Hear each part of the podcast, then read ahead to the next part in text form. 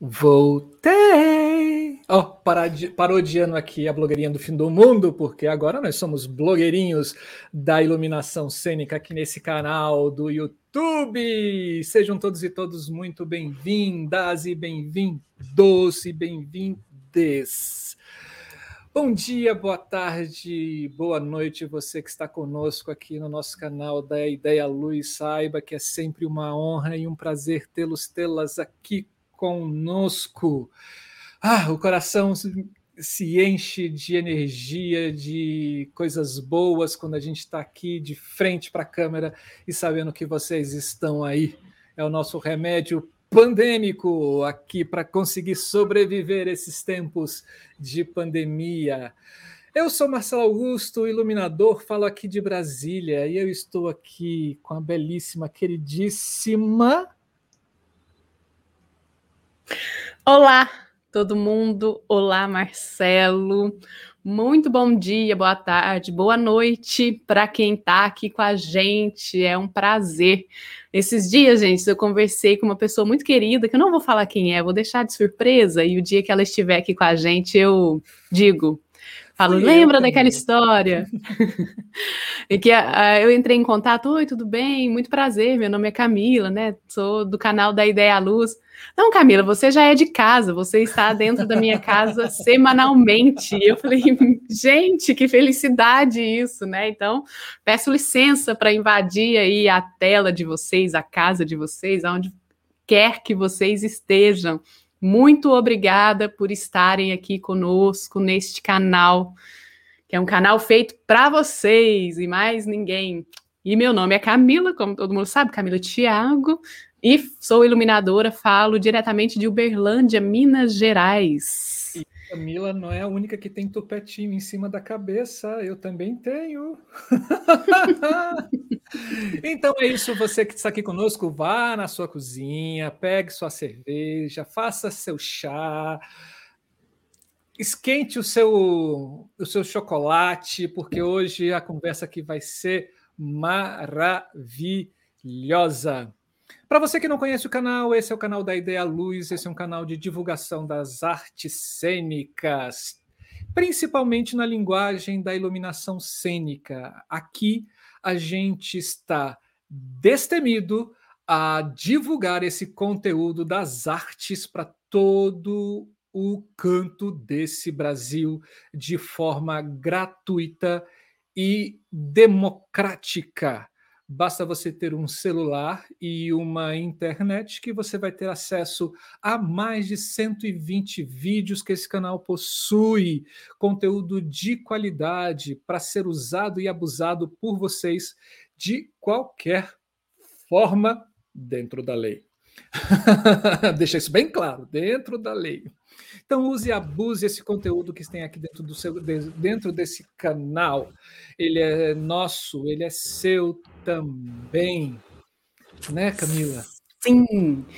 E para você, pergunto, já segue a gente aqui, já se inscreveu neste canal? Se não se inscreveu, se inscreva. Aqui embaixo tá aqui, ó, tem uma lampadinha aí, é só você clicar e se inscrever. Tem também, gente, um sininho Embaixo desta tela aqui, em algum lugar, tem um sininho. É só você clicar nesse sino. Quê? Eu estava tentando apontar um negócio aí, mas está difícil achar. Aí, achei. Aqui a gente fica, né? De um lado por outro. Mas em algum lugar, gente, em algum lugar vai ter um sino. Clica nesse sino que você vai receber a notificação de todo o conteúdo que a gente coloca aqui no canal. E para saber o que vai acontecer neste canal semanalmente, convido vocês para seguirem a gente nas nossas redes sociais.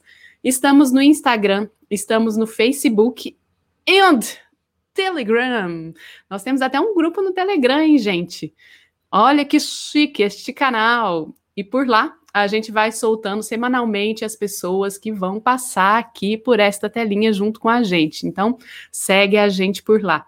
Nós estamos também em todas as plataformas no formato de podcast. Então, não dá conta de ver a gente, mas tem um tempinho aí, a atividade que você vai fazer permite ouvir.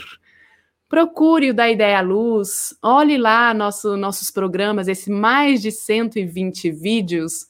Alguns a gente não disponibiliza via podcast, porque são programas são os programas de férias, que são programas de tutoriais, né, de, que mostram muita imagem de programas de controle de iluminação, programa de iluminação 3D, enfim, esses programas, infelizmente, não estão disponíveis neste formato podcast.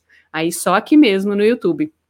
Mas todos os outros, olha que são mais de 100, hein? Estão lá Então, ouve a gente, procura lá o programa que você quer e ouve a gente. E, gente, esse canal aqui ele acontece dessa vontade nossa, conjunta, né? Nós aqui desse lado fazendo essa programação, convidando pessoas queridíssimas que, com a sua generosidade, vêm aqui conversar com a gente, compartilhar as suas experiências. E vocês aí do outro lado, é por isso que esse canal acontece. Se faltar algum desses componentes aqui, não rola. E hoje a gente não tem nenhuma forma de patrocínio, né? De dinheiros, de como entrar dinheiros aqui. Então, convido vocês que podem e querem ajudar este canal com dinheiros. Nós temos aqui em cima da minha cabeça, aqui, aqui, ó. O nosso Pix. É só você abrir o aplicativo do banco no seu celular, fazer a leitura do QR Code e vai abrir diretamente a conta do Marcelo Augusto, esse que está aqui, ó. E é verdade, é ele. A nosso Pix está no nome dele por enquanto, então faça a sua contribuição. Pode pegar toda a reserva que você tiver na sua conta e mandar para a gente, que vai ser muito bem aplicado. Na nossa rachadinha aqui, ó, do Da Ideia Luz, vamos chegar a 6 bilhões de reais. Isto mesmo que vocês acabaram de ouvir. E temos outras formas também aqui no, no embaixo, no o chat. Pix, o Pix, eles, vocês têm que fazer antes das seis da tarde, porque a partir disso é só é menos de mil reais, tá, gente? Então faça antes para ultrapassar esse limite, tá bom? Te cortei, Camila. É uma brincadeira sem graça, vai lá. Meu Deus, mentira, é. gente, mas é isso mesmo. Antes das seis, a louca. Mas, gente, aqui embaixo no, no, no, nosso chat tem um cifrãozinho, vocês vão reparar aí. Esse cifrão permite também, é um formato de vocês ajudarem a gente e ainda deixar essa conversa aqui bem divertida, porque você pode ou destacar o seu comentário ou botar um gifzinho aí na conversa e você escolhe o valor que você queira e pode doar para a gente. E ainda temos um outro formato, que esse é mais recente, agora que a gente chegou neste patamar, aqui neste canal YouTube, é, que é tornar-se membros do canal. Membros, membras, membros dos can do canal. Acho que eu vou deixar esse para o Marcelo explicar, porque ele sempre tem uma apropriação melhor do que eu para o entendimento do funcionamento. Ah. É o seguinte, gente, membros, né, é, dentro do YouTube, são as pessoas que apoiam o canal de uma forma direta financeiramente você que segue outros canais, você pode perceber que às vezes a pessoa fala assim, obrigado pelos membros, porque quando você tenta, quando você vira membro do canal, você escolhe algumas categorias de membros, e aí você escolhe quanto você gostaria de apoiar o, o canal ou financiar o canal para que ele continue trazendo os seus conteúdos. Aqui a gente tem uma única categoria que a gente chama de luz geral, que são cinco reais mensais que você contribuiria para, a, para, o canal. É um pouquinho, mas se a gente juntar um pouquinho de muito, a gente consegue fazer uma bolada e a gente consegue é, cobrir os custos que esse canal tem, que hoje em dia gira em torno ali de por volta 500 reais por mês que a gente banca do próprio bolso para trazer um conteúdo gratuito e de qualidade para você é menos do que um, um litro de gasolina. Mas é isso, assim. E você não tem uma obrigação. Você pode começar, passar dois meses, depois sair, depois voltar de novo. Fique extremamente à vontade. O que a gente quer é que você acolha a gente, né? Que você seja o nosso mecenas dentro desse programa artístico, né? Então fique à vontade. É isso aí, viu, minha gente? E seguinte, este programa de hoje, sempre às primeiras segundas-feiras de cada mês, a gente abre o mês começando com o programa Laboratórios. Esse programa aqui, ele agora nessa primeira temporada, a gente está investigando esses laboratórios de iluminação cênica que existem nas universidades federais e estaduais do Brasil. É, Para quem não viu, entra na nossa playlist, a gente já tem convidados e convidadas de alguns desses laboratórios que existem. E estamos seguindo aqui nesta nossa pesquisa, nesta nossa vontade de conhecer esses espaços, que é um espaço de formação também dentro dessa área da iluminação cênica.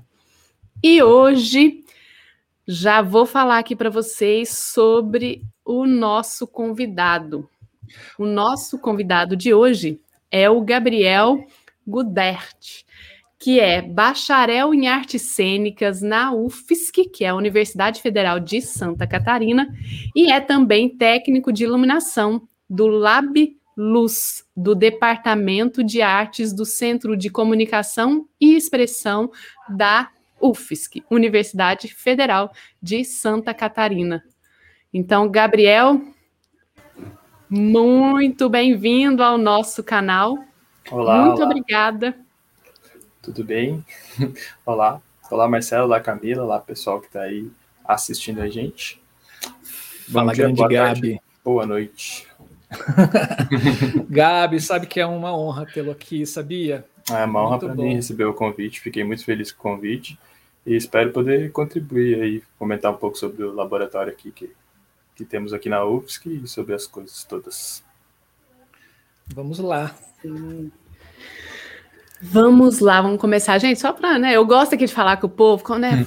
Chega aqui um pouquinho pertinho de mim. O Gabriel, eu conheci ele já faz tempo, porque quando eu entrei nesse, nesse lugar aí de técnica de iluminação, eu comecei, né? Aonde que tem gente que faz isso? Como é que faz? Me ajuda, como é que você faz aí e tal?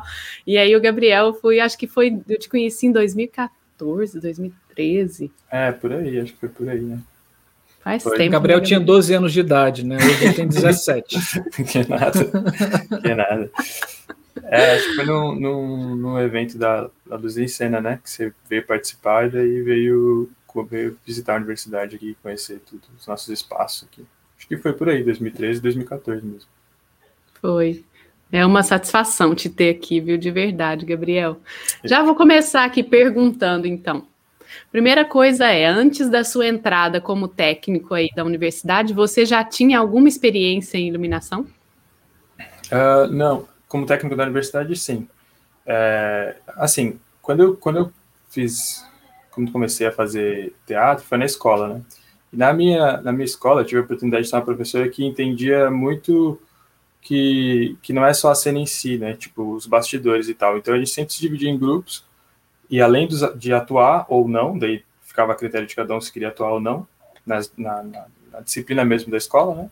Aí podia participar ou do grupo de cenografia, que incluía cenário e iluminação, ou do grupo de figurino, ou do grupo de sonoplastia. Então, desde a escola já tinha essa visão um pouco do teatro é, com todos esses elementos, né, que muitas vezes ficam um pouco esquecidos, assim. Aí, quando eu passei para fazer a graduação aqui na UFSC, em 2008, é, foi um, um, ano que teve um, um programa de, de capacitação do governo do estado que, que tinha a intenção de capacitar técnicos, né? Porque é uma área que é um pouco falta um pouco de, de, de incentivo e capacitação, assim, pelo menos em 2018 aqui em Floripa tinham poucos técnicos atuando nos teatros, né? E eles precisavam de mais gente para trabalhar ou, e, e resolveram criar esse curso de capacitação. Teve só esse ano, em 2008, e ele acontecia no Teatro Álvaro de Carvalho, lá no centro, é um teatro bem antigo, assim. A gente tinha aulas todas as manhãs, segunda a sexta, e aí englobava iluminação, sonoplastia e maquinária, né? Lá no teatro. Isso foi em 2008, então, que foi o ano que eu entrei na universidade. Então, é, quando eu soube do curso, eu já tinha essa, esse background, assim, de querer entender todas as áreas do, do teatro, né? E resolvi me inscrever lá no curso. Foi muito, muito enriquecedor, assim. Então, quando eu entrei em 2011 aqui na UFSC, eu já trabalhava no teatro desde 2009 quando terminou o curso em 2008, é, eu, eu, tipo, como eu tinha gostado muito do curso e tal, o curso era todas as manhãs, mas de manhã era muita gente, assim, e aí eram 30 alunos, né? E aí eu, para explorar um pouco mais, assim, enfim, conseguir ter mais espaço para aprender, assim, eu combinei com, com o técnico, coordenador técnico do teatro de ir lá de tarde nas montagens. Então, sempre o curso acabava de manhã, eu almoçava pelas, pela volta do teatro ali, e voltava de tarde para a montagem mesmo, assim, dos, dos, espetáculos que iam apresentar de noite, né? Então, eu participava quase como um estagiário voluntário, assim, do teatro. E aí, quando terminou de vez o curso, eles precisavam é, de técnicos para o teatro que inaugurou, que foi o Teatro Pedro Ivo, daí me chamaram e comecei a trabalhar em 2009 com, como técnico de iluminação do teatro. E aí, depois de 2009, eu passei no concurso da UFSC em 2011, né? Então, quando eu entrei em 2011 mesmo, eu já tinha aí uns, uns três anos de experiência como técnico de teatro. Mas o que te motivou assim a sair da área técnica de não não sair, né? Mas assim mudar uma área de atuação da área técnica nos teatros para ir para uma função como servidor público de uma universidade? Uh, o que motivou, é, sendo absolutamente sincero, é que é um pouco, um pouco desgastante trabalhar como técnico de teatro, né? Pelo menos no teatro onde eu trabalhei, nos lugares que eu trabalhei, eram poucas pessoas, uma rotina muito puxada, a gente trabalhava de manhã, de tarde, de noite, de madrugada, sábado, domingo, feriados, aí, tipo, às vezes dava para folgar na segunda, às vezes não dava, às vezes tocava direto o mês todo, trabalhando muito tempo. Então, no primeiro momento foi isso. Como eu já era aluno aqui da UFSC, e e abriu esse concurso para cá, para a UFSC, eu sabia que era para trabalhar no curso em que eu era aluno, conhecer os professores, conhecer os espaços e tal, foi uma, foi uma grata surpresa, assim, quando abriu o concurso, né? Então, tipo, eu nem pensei duas vezes, assim, que falei, ah, é, agora mesmo, vou fazer esse concurso. E aí, consegui passar, foi difícil, era uma vaga só. E, bom, aí, aí durante um pequeno período, eu estava no TCC em 2011, eu entrei no final de 2011 aqui, tipo, pelo durante um pequeno período eu era aluno e servidor, né? E aí uhum. depois Uau. eu me formei, depois eu me formei e, e deu certo, assim, deu tudo certo. Isso era trabalho infantil, cara. É, tá vendo? Pois é.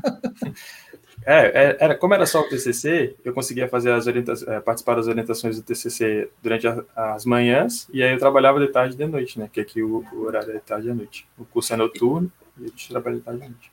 E, e por você ter sido é, aluno dentro do curso, isso facilitou a sua, a, a, o seu trabalho quando você assumiu como, como servidor? Quando eu digo facilitou, eu digo é você saber dos trâmites, conhecer as pessoas. Isso contou para você no início da sua carreira aí dentro da universidade? Uh, Fez uma não. diferença? Sim não. Fez uma diferença porque é, principalmente conhecendo as pessoas, né? Eu já sabia mais ou menos como que cada pessoa que trabalhava no curso funcionava, mas eu tinha a ótica de discente, né? Não conhecia profundamente, assim, conhecia mais dentro de sala de aula, né? Não conhecia nos uhum. trâmites burocráticos, né? É, mas também é ruim, porque alguns dos professores que, que eram meus professores na UFSC, depois que eu virei servidor, quando eu entrei como servidor, eles continuaram me vendo como aluno, assim, sabe? Então a relação no começo foi um pouco estranha, até que tivesse essa separação, assim, ah, agora não é mais o aluno Gabriel, agora é o servidor. e muitos dos professores que me deram aula hoje já nem estão mais no, no, na universidade, assim, porque o curso, quando eu entrei, era a primeira turma, em 2008, então eram muitos professores substitutos, né? Agora, depois o, o, o quadro foi se estabilizando, os professores efetivos e tal. Mas, mas teve sim, era bom, porque eu conhecia os espaços, já conhecia as salas, assim, inclusive tinha ajudado a, a reformar as salas, que eram as salas de aula. Uhum. Mas foi ruim por essa outra parte, né, de ter essa relação esquisita, assim, durante um, um, um período, assim, de não saber Entendi. muito bem qual era esse lugar que eu estava em cada momento, assim, sabe? É. É virar professor assim, formei! é, pois é. Já não sou mais ah, eu compreendo perfeitamente esse lugar. É, vivi a mesma situação. É difícil no começo, né? Mas depois que alguns limites ficam estabelecidos, aí as coisas, tipo, é, é, é junto comigo entraram dois colegas técnicos, né? Um uhum. é, cenotécnico e uma camareira de espetáculos. E eles não tinham essa relação com os professores, né? Então, tipo, no começo, eu fiquei meio como ponte, assim, sabe? Entre os professores, os técnicos, assim, e tal. E aí, depois, as coisas foram fluindo, assim. Uhum. É, pegando ainda, é, antes da Camila fazer uma outra pergunta, eu queria entender uma coisinha. Uhum. Ter feito o curso de artes cênicas é, te ajudou, é, auxiliou, te ajudou na prova que você fez do concurso?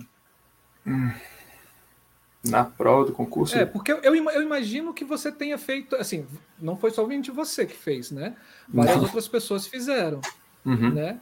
É, você passou, então você teve algum outro diferencial entre, entre os outros candidatos. Você acha que esse diferencial pode ser atribuído à sua formação aí dentro da UFSC como bacharel em artes cênicas? Ah, eu acho que de certa maneira sim, mas não sei se tanto. Eu explico assim. É, é, é, talvez o, o, pensamento acadêmico, universitário e tal, ajude na hora de se desenvolver uma prova, né? Tipo de uhum. essa prova específica não tinha redação, essas coisas, mas o, o, jeito de pensar uma prova já era fazia parte do meu dia a dia, né? Eu tinha, eu convivia com isso assim. E muitas vezes os, os técnicos que estavam concorrendo comigo não, não poderiam não ter tido essa experiência, sabe?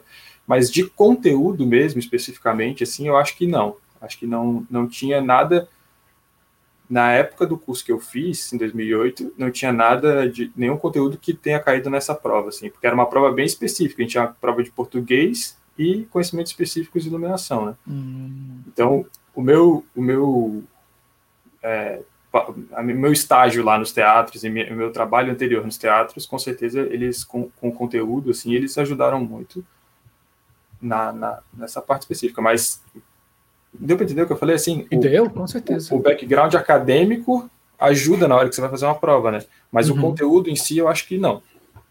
Entendi.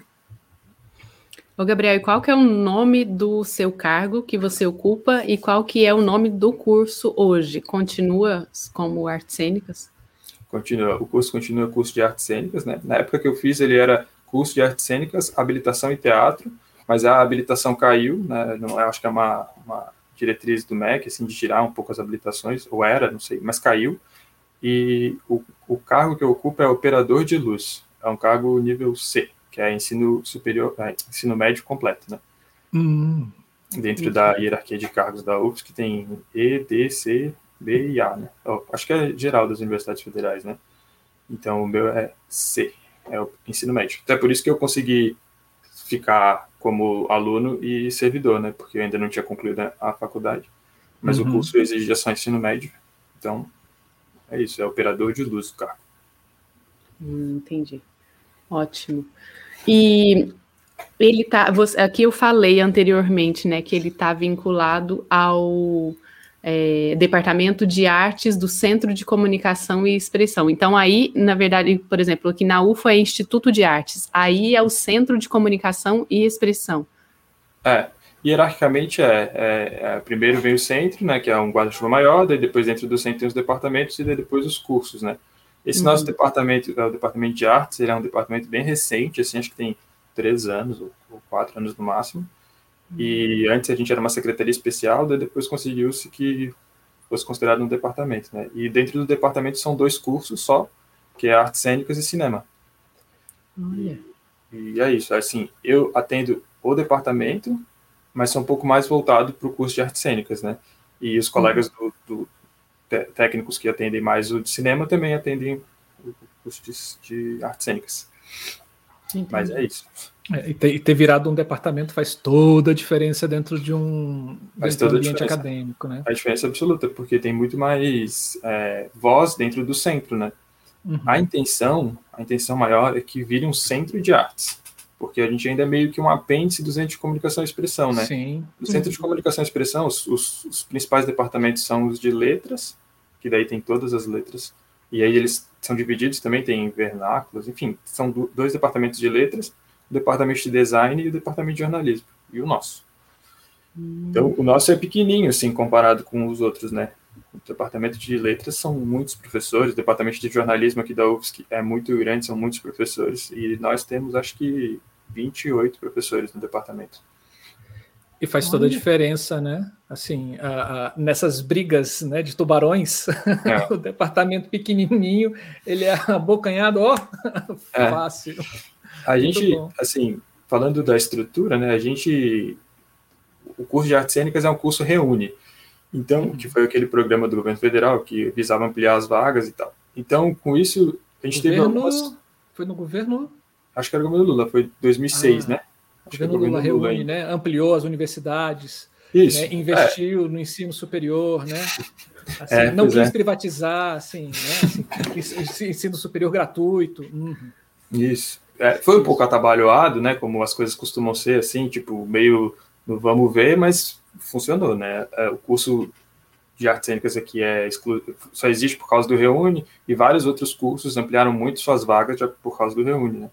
Mas ser um curso do Reúne ajudou um pouco nessa questão do que você falou aí dos tubarões que, que tentam é, brigar por um pedaço de, de, alimento, porque tinha um pouco de, de dinheiro reservado para os cursos que estavam nesse programa do Reúne, né? Então, os equipamentos que a gente conseguiu comprar na época aqui para o laboratório, eles só vieram porque fazia parte de um curso Reúne. O prédio que hoje a gente ocupa aqui só existe por causa que era um curso Reúne, né? Então, enfim, acho que é uma coisa importante de, de, frisar, assim, né? Tipo, apesar de ser um departamento pequeno, um curso pequeno com poucos professores, a gente tinha essa, esse super trunfo do, do Reúne que ajudava, sabe? Com por, isso que, por isso que conseguiu crescer né, nesse período curto de tempo, porque, enfim, o curso é de 2008. Sim. E você falou do prédio aí, né? Assim, Conta pra gente como é que é o laboratório, as estruturas, espaço físico, os equipamentos que você tem. Tá, é, quando eu entrei em 2011, não tinha nada, né? Tipo, quando eu entrei, quando eu entrei em 2008 para fazer aluno, não tinha nada. Depois, quando eu entrei em 2011, continuava não tendo grandes coisas, assim. tipo, não tinha nada, continuava não tendo nada. Mas era um nada um pouco mais legalzinho, assim, né? É, quando, eu, quando eu entrei como técnico, a gente tinha quatro salas que ficavam num, blo num bloco muito antigo aqui da UFSC, que, que enfim, estava, tipo, quase abandonado, semi-abandonado, assim, que aí foram reformados, era uma sala, é um bloco redondo, assim, ele é um círculo, e cada sala é uma fatia de pizza. Você, você deu uma oficina lá, você lembra, né? oficina lá, lembro. É. Então, é um, é um, bloco muito antigo, e era um, é, tipo, formato, as salas eram formato de pizza em auditório, assim, eram vários degraus, assim, e o professor ficava lá embaixo, tipo salas americanas, assim, sabe? Aí, quando a gente entrou no... Quando o curso de artes cênicas entrou, eles fizeram um tablado, assim, da altura do, do primeiro, primeiro degrau ou do segundo degrau, para ter uma, uma plateia, e essas eram as salas, assim, eram quatro. Aí, em 2000 e em 2013, a gente conseguiu adquirir os equipamentos e, com eles, uma reforma do, do teto para ter um grid de iluminação. Então, eram três salas que eram equipadas com um grid de iluminação na sala inteira, assim, e mais os equipamentos que foram comprados, né? O grid, a, quem ganhou a licitação foi a Telem, eles que instalaram o grid lá, e o, mas. Não, é que doeu a cabeça aqui, assim. Ah, tá. E, o, e os equipamentos são, são ETC, então foi muito maneiro, porque era, era o começo, estava fazendo a migração entre a loja no incandescente LED. A gente tinha um problema muito sério no, no prédio, que era a quantidade de energia disponível, porque é um prédio muito antigo, então, para fazer essa reforma, teria que buscar cabos lá da subestação e trazer a energia toda até ali para ela estar disponível, né? Porque era uma fiação antiga e tal. Então, com isso, a gente conseguiu convencer o diretor de centro da época que seria mais interessante o LED. Foi fácil de convencer porque ele também era é, ele é arquiteto, enfim, já, já ele, ele, entendia qual era o trabalho de trazer essa energia toda, trazer toda essa fiação de uma subestação que estava, sei lá, centenas de metros de distância até ali, ia ter que fazer uma obra no campus todo para levar esses tubos e tal, né? Então foi tipo uma aposta assim na época de comprar os equipamentos LED. É, eles são bem maneiros, os equipamentos, são bem legais mesmo. São da ITC, são da linha Vivid. É, os quadradinhos, não sei se vocês, vocês, conhecem, eles são uns quadradinhos assim, compridinhos, uhum. assim. É, eles têm, têm duas. Tem dois tipos. Tem um que é para fazer branco, e aí ele faz branco é, de 5600 ou 3200, né? E ele tem duas, tipo, a gente pode alternar entre essas, esse range de brancos, né? Então são LEDs brancos só. E tem o outro que faz os LEDs, que tem os LEDs coloridos. E aí ele tem cores bem saturadas, assim, o que é bom e é ruim, depende do, do, da proposta, né? Além disso, a gente conseguiu, então a gente conseguiu comprar oito de cada, que é uma quantidade legal, assim, pelo espaço que a gente tinha na época, e até hoje o espaço que a gente tem hoje, que depois eu posso é, falar um pouco mais. E é, a gente tem elipses da Coemar, que também são elipses LED, foi a primeira, primeiros elipses LED que saíram, né? Hoje é bem comum, assim, tem, tem DTC e tal. Na época não tinha, só tinha esses da Coemar, que são bem maneiros também. Eles usam os tubos de elipse da ETC, então a, a abertura, o, o, grau de abertura, a, a, parte da frente, tubo de lente, é ETC, e aí a parte de trás é Coemar. É bem maneiro. E aí também tem os que fazem 3,200, branco 3,200, e tem, que daí faz só branco 3,200, ele não varia, e hum. tem os que fazem o colorido. Né? Ah, legal. É, são esses equipamentos. E a, e a mesa é uma Ion, a TC Ion. Hum, a gente tem uma dessa aqui em Uberlândia. é legalzona, né? É Primo maneiro. rico, cara. Assim, é, eu não sei o que acontece em Florianópolis, cara, que os, que os laboratórios de lá, cara, tem equipamentos. Não, é, eu não acreditava. Assim, sendo, teatros no Brasil. Sendo muito sincero, eu não acreditava. Assim, quando chegou o equipamento mesmo, eu falei, cara, é, é inacreditável que a gente tenha conseguido comprar essas coisas, sabe? Foi, foi uma junção de fatores que deu muito certo, assim. E na época, em 2000, 2000, é, 2013 eles chegaram, 2013 eles chegaram, mas o processo todo foi feito em 2012, né? Hum, então, 2012. Governo é, Dilma, né? Era Dilma. É. Acho que era, era Dilma. PT, né? É. Apoio às universidades públicas, né? Uhum. É, mas então, eles ainda eram remanescência, esse, essa aquisição foi feita com remanescência do programa Reúne, né? Que ainda estava ainda tava, tava no finzinho, mas ainda tinha. E assim, era o que tinha de mais legal, assim, de LED, sabe? Porque era tipo, sei lá, tu vê, hoje em dia. Ah, eu era, era lançamento, era, era né? Era lançamento, é. Tipo, era, bam, bam, bam, era estrela. Assim, foi, foi muito foi muito massa, assim, porque na real o que aconteceu em 2011 teve o, o a Luz em Cena lá na Udesc, né, que, uhum. que é um evento que, que, enfim, é um puto evento muito massa, muito maneiro, uma importância nacional gigante. E aí eu participei lá, quem estava expondo era a Roseli, da Telem, Roseli Hipólito, e o Igor, né? E eles estavam expondo justamente o lançamento da Coemar, que eram os elipsos, e os, e os, os selador Vivid, né? É, enfim, os seladores em geral, aí tinha lá os dois, o Vivid e o Pearl. Aí foi muito coincidência, assim, porque eu, a gente estava começando o processo de compra, eu não, eu não tinha ideia que existiam esses equipamentos LED massa, assim, com uma uma qualidade de reprodução de cores aceitável, né? Porque o que a gente conhecia de LED na época era aqueles refletores muito é, esquisitos, assim, né? Muito esquisitos. Hum. Que, tá, fazia uma função, mas era uma coisa meio estranha, assim, um negócio muito... Enfim. E aí, quando eles apresentaram esses, equipa esses equipamentos, eu fiquei abobado, assim. Falei, cara, vou tentar, né? Vamos tentar comprar o que é melhor. Provavelmente eles vão cortar ali na frente, vão podar alguma coisa, não vai dar para comprar a quantidade que a gente está pedindo. Mas aí não cortaram, sabe? As coisas foram indo e um dia chegou. Eu falei, cara, que massa. Foi muito massa, foi muito massa.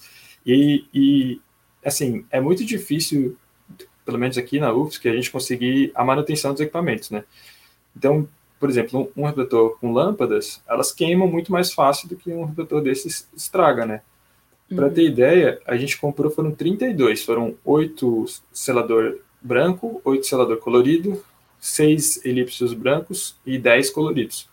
Hum. E não estragou, estragou dois até hoje. Então, de 2013 até hoje, eles não estragaram. Assim. é muito impressionante, né? Assim, a, a robustez do equipamento, né? Porque, enfim, uhum. é muito tempo, né? Eles estão funcionando a pleno vapor, assim. Tá muito massa. Uau!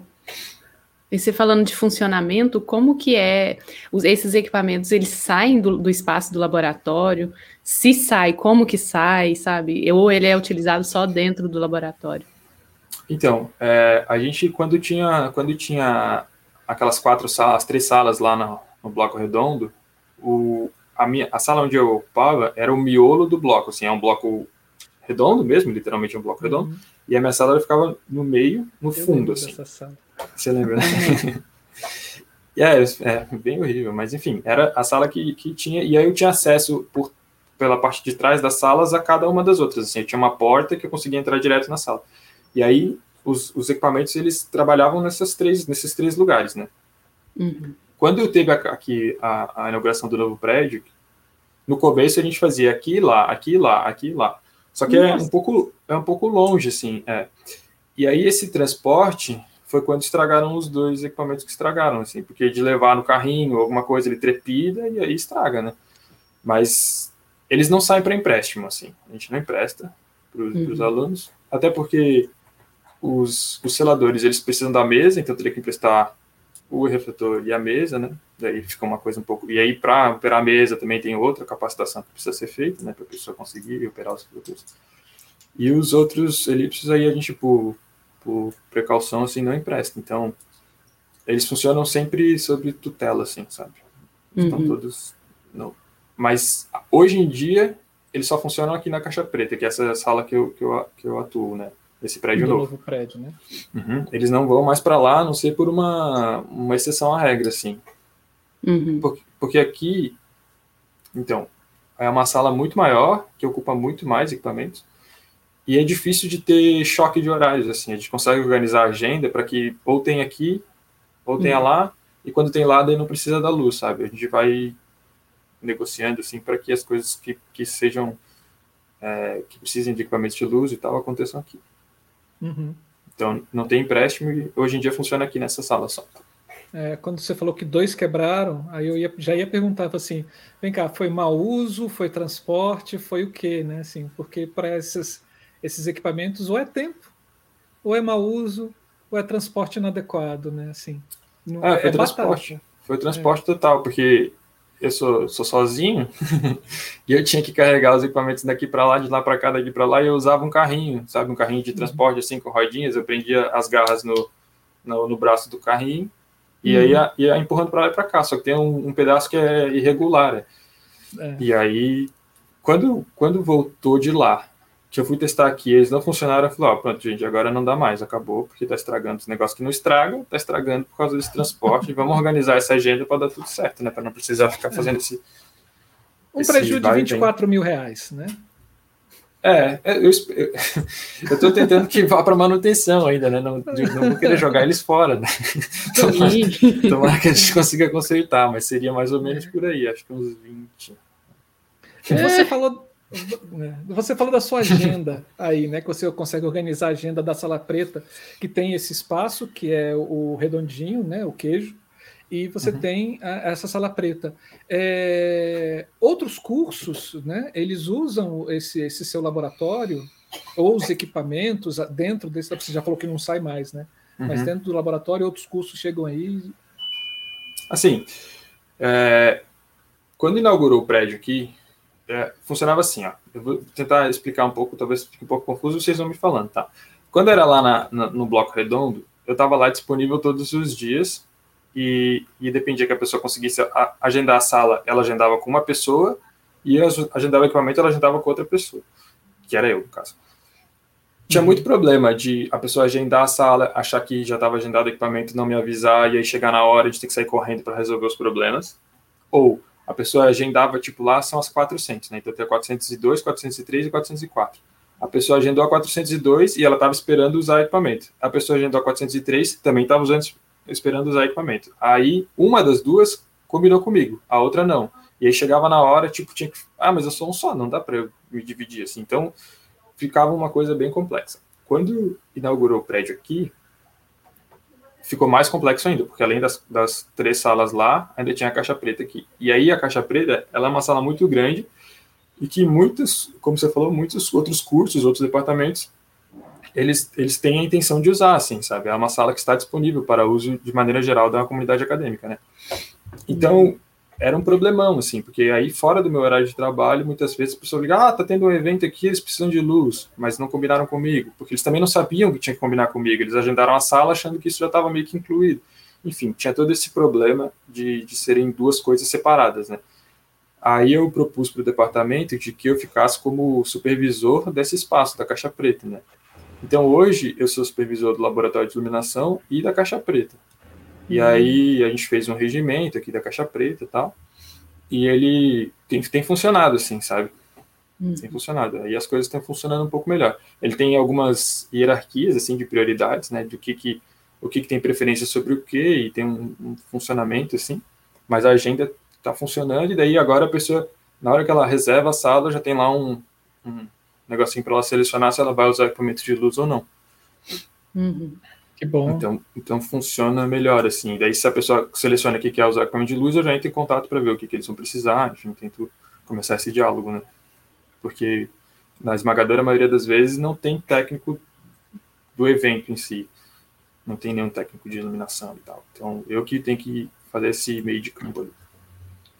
E quando você fala evento, é tipo colação de grau, palestra, ah, ou não? não? Mas, não, assim, é, a maioria das coisas que acontece aqui são apresentações mesmo, né? Apresentações uhum. cênicas em geral, assim, tem de tudo quanto é coisa, tem tipo, de tudo quanto é coisa. Ela é uma sala que não tem nada, né? É um, um tablado, um quadrado de 15 por 15 por 8 de altura, e uhum. ela não tem não tem plateia fixa nem nada. Então isso possibilita que vários vários várias atividades cênicas aconteçam aqui, né? Tem performance, tem é, espetáculos teatrais, tem show de banda, tem um monte de coisa que acontece, assim. De vez em quando acontece, acontece tipo mesa redonda ou, ou palestra, assim. Mas formatura, a UFSC tem um, um auditório lá que é específico para fazer as formaturas, né? Tem um, um, centro de eventos lá que tem um auditório específico. Uhum. Então é mais assim, atende, é, a gente atende principalmente o curso de artes cênicas, às vezes funciona como set de filmagem também para o curso de cinema, que eles têm um estúdio só que é um pouco menor e o piso lá no estúdio é, é piso, né? E aqui é uhum. é madeira, dependendo da cena fica mais interessante, dependendo do que eles vão gravar e tal. Eles precisam do assoalho, né? Uhum. E aí, então fica, fica dentro disso, assim. E aí, os grupos de pesquisa, de extensão que tem algumas outras atividades, ou semana, tipo semana do teatro, aí tem alguma mesa redonda, às vezes acontece aqui, assim. Ah, legal. É, já você falou aí de regimento, eu já fiquei muito curiosa com esse regimento. É, e você falou também de prioridades, né? Quais são essas prioridades de atendimento do, da, do laboratório? Tá. É... Antes disso, deixa eu só fazer uma pergunta. Você falou, né, da caixa preta e o uhum. laboratório. Então, lá nas, nas salas da, do bloco que é circular, das 400, uhum. não tem. Bloco redondo. Não tem nenhum equipamento. Hoje em dia não, tem o grid, tem uhum. o grid lá, tá lá, né? Porque tá preso no teto e tal. Ele tá funcionando, só precisaria, tipo, dar um, uma reformadinha numa coisa ou outra, conferir as, as, as tomadas, alimentação e tal. Mas não tem nenhum refletor, nenhum equipamento de luz, assim. Não tem. Assim, uhum. se for uma coisa excepcional que precise, sei lá, já aconteceu, sabe? Tem, tem tem cenas que não funcionam aqui na caixa preta, tipo, é um espaço muito grande, a pessoa quer fazer um negócio pequenininho, precisa que seja lá, se a gente dá com antecedência, a gente negociar e tal, conversar, consegue levar uma coisa ou outra para lá, sabe? Uhum. Mas, mas, de maneira geral, não. Principalmente por causa do transporte em si, né? Uhum. Sim. Eu tinha primeiro pensado em deixar uma parte do equipamento lá para ser usado naquelas salas e outra parte aqui. Só que aí quando inaugurou aqui, aquelas salas ficaram um tempo esquecidas, assim, as pessoas não queriam mais usar lá, sabe, tipo, para apresentar, para ensaiar, tudo isso continua rolando normal, mas para apresentar, não.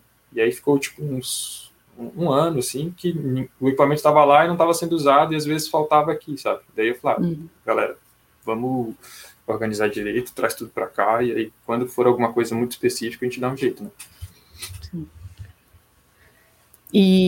Mas, você ia perguntar das prioridades? É. Uh, deixa, eu, deixa eu abrir um negócio aqui, para não falar falar certinho aqui, ó. As prioridades são assim. Cadê isso aqui? Apresentação. Eu vou falar na ordem, tá? Uhum. Tipo, quem é primeiro na hierarquia e depois descendo, tá? tá? Apresentações cênicas finais de atividades de ensino do, do arte então, as, as, as apresentações das disciplinas, né? As uhum. apresentações finais das disciplinas são o primeiro lugar. Depois, apresentações cênicas de projetos de pesquisa e extensão do arte. Aí depois, ensaios e filmagens relacionados a TCC. Ensaios e filmagens relacionados a outras disciplinas que não o TCC. depois ensaios e filmagens relacionados a projetos de pesquisa e extensão, depois apresentação cênica de projetos de extensão da UFSC externos ao arte, e por último, atividades extracurriculares dos alunos. Essa, essa é a prioridade. Então, primeiro é a apresentação das disciplinas, né? Tem disciplinas que têm é, finalização aqui no, no curso, né? então precisa, é, eles estão em primeiro lugar na, na, na hierarquia. Depois é a apresentação de projeto de pesquisa e extensão, Daí depois é ensaio de TCC, depois ensaio de outras disciplinas, depois ensaio de pesquisa e extensão, depois apresentação de fora do, do departamento e, por último, atividade extracurriculares dos alunos. Ou seja, quem está em primeiro lugar ali, ele reserva o horário que ele quiser. Porque se tiver reservado, ele vai lá e. Não, então, isso foi, foi, foi bem trabalhoso, né? Essa construção desse regimento. A gente a gente no começo era um pouco assim, mas eu acho muito injusto, né? Porque a pessoa está com horário para apresentar qualquer coisa que seja, ou para ensaiar que seja, sim, para fazer uma atividade extracurricular. A sala está vazia, falar, ah, então semana que vem, tal dia, eu vou querer usar a sala tal, tá vazia, pode ser, pode ser, deu boto na agenda. Aí chega três dias antes e acontece isso que você falou, fala, ó, oh, fulano sai porque agora eu quero apresentar. A gente, eu acho que é uma sacanagem. Uhum. Né? Então, funciona assim. No começo do semestre, a gente manda um, um chamado como se fosse um edital para ocupar a pauta de teatro, assim. Né? Ó, pessoal, quem vai usar esse semestre a sala, quem tem ideia de data já, ou, ou para fazer ensaio regular, assim, tipo, toda sexta de manhã eu quero ensaiar, ou para apresentação de final de semestre, né?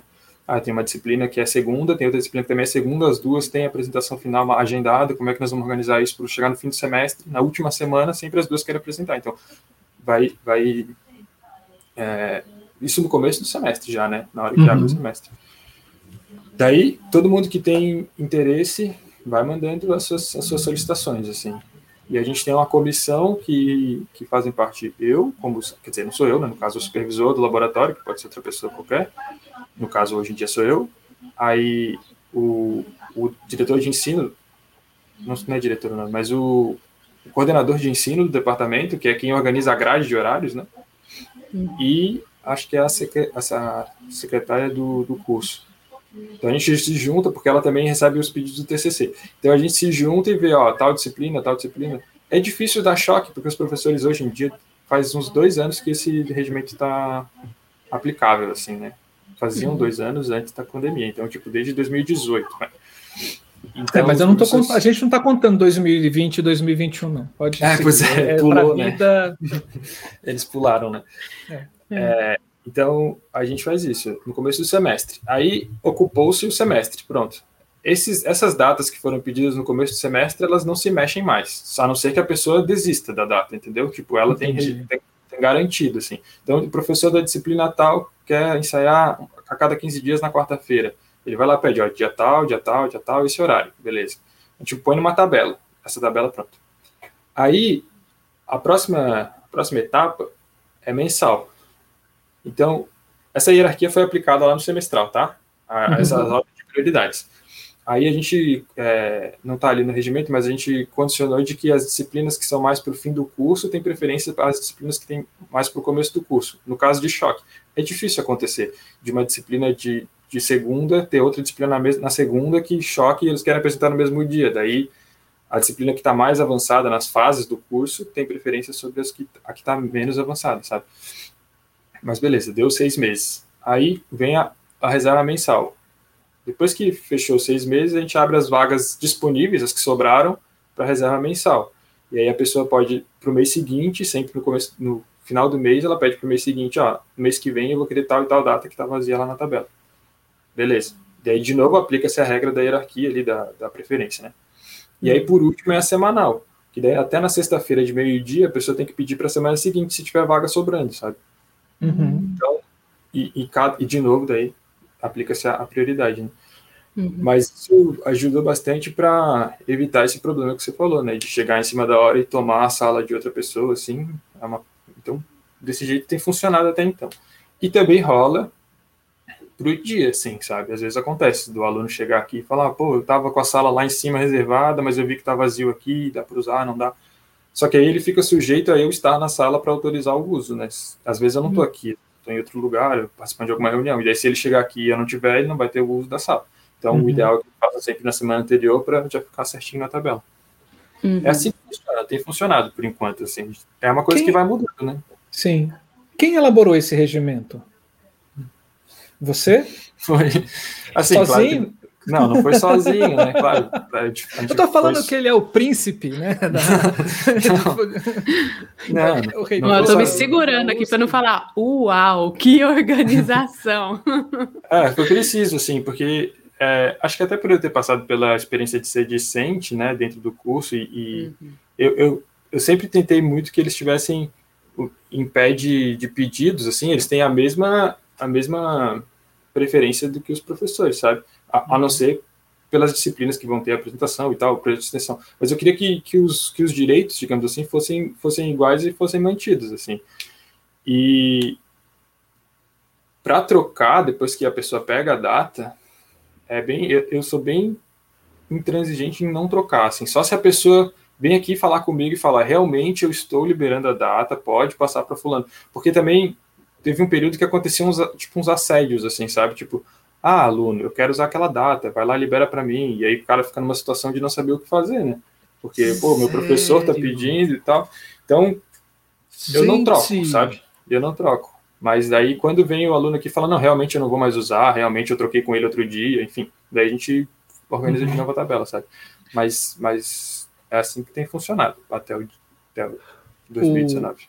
O, o, o departamento te deu total autonomia para fazer esse esse regimento? E foi, ele foi total. aprovado depois no colegiado? Foi. Foi assim, uh, desde, desde quando era lá no, Redondo, a gente já tinha essa prática de escrever as regras, né? Todos, porque são, são vários laboratórios, né? Tem o laboratório de cenotécnica, tem o laboratório de iluminação, tem o laboratório de figurinos, cada um com suas, suas regras específicas e tal. Para não virar uma bagunça generalizada, a gente já desde o começo estabelecia, estabelecia regras, assim, né?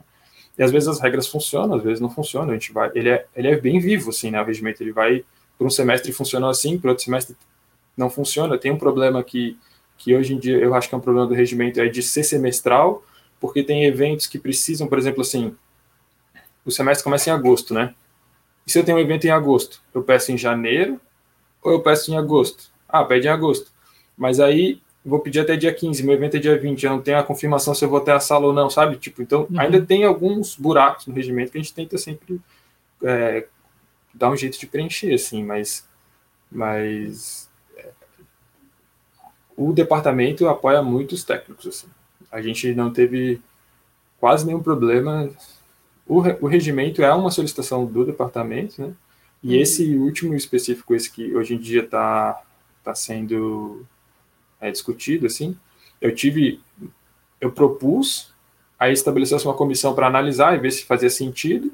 A gente mudou algumas coisas, é uma comissão que tinha um professor, um aluno e eu. A gente discutiu e tal. O professor, ah, mas essa situação, ah, essa situação. A gente tentou abarcar todas as situações que poderiam aparecer, assim. Uhum. E aí depois passou no departamento e foi aprovado.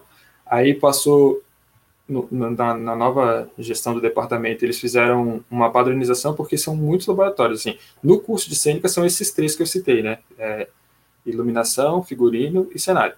Aí no curso de cinema tem o de som, o de montagem, o de acervo, que é, que é enfim, o de acervo, e o de cinematografia, que é de filmagem mesmo, onde pega as câmeras e tal. Então são oito laboratórios no departamento. Se não tiver regra, é, fica tudo uma bagunça total, né? Então, Sim.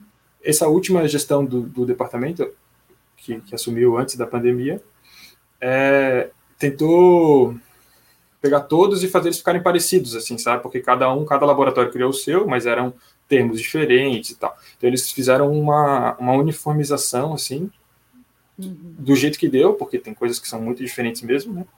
Uhum. E, e foi aprovado de novo. Então, tá sempre sob revisão, assim, esse, esse, departamento, esse regimento, né? Uhum. Parabéns. Gabriel, então, é, para, primeiramente, parabéns mesmo, porque a organização tá eu, é. Depois nós vamos trocar umas figurinhas aqui no, nos bastidores, porque é, o grande problema que eu estou passando aqui hoje é a elaboração de um regimento. Uhum. Mas enfim. Não, ó, o, o regimento, para quem quiser ler, ele fica no, no, no site do laboratório.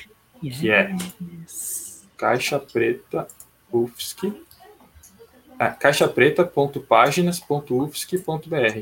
Se botar Caixa Preta UFSC no Google, é o primeiro que aparece. Caixa Preta Uau, até nisso o cara é organizado, porque ele fez o Google ver que ele é, é o mais importante não, foi assim, eu não sei, não sei se caixa preta é alguma coisa que eles queriam fazer anúncio, né, para botar um anúncio na frente, é. mas é caixa preta UFSC. Daí tem lá no, no, na esquerda tem para reservar, o calendário da reserva e embaixo a documentação, que tem as especificações, o rider técnico e uhum. o, a resolução da caixa preta, né?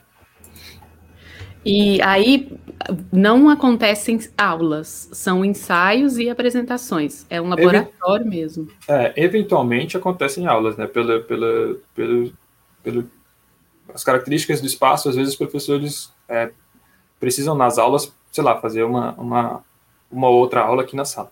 Mas hum. as aulas não são alocadas no, na, no espaço, não. Ela, se, o, se, o, professor quer que a aula dele passe por aqui, ela vai ter que, no começo do semestre, reservar a sala tal. Não, não, não é uma, sala, uma disciplina alocada aqui. Nem a disciplina que tinha de iluminação não era alocada aqui. Tinha?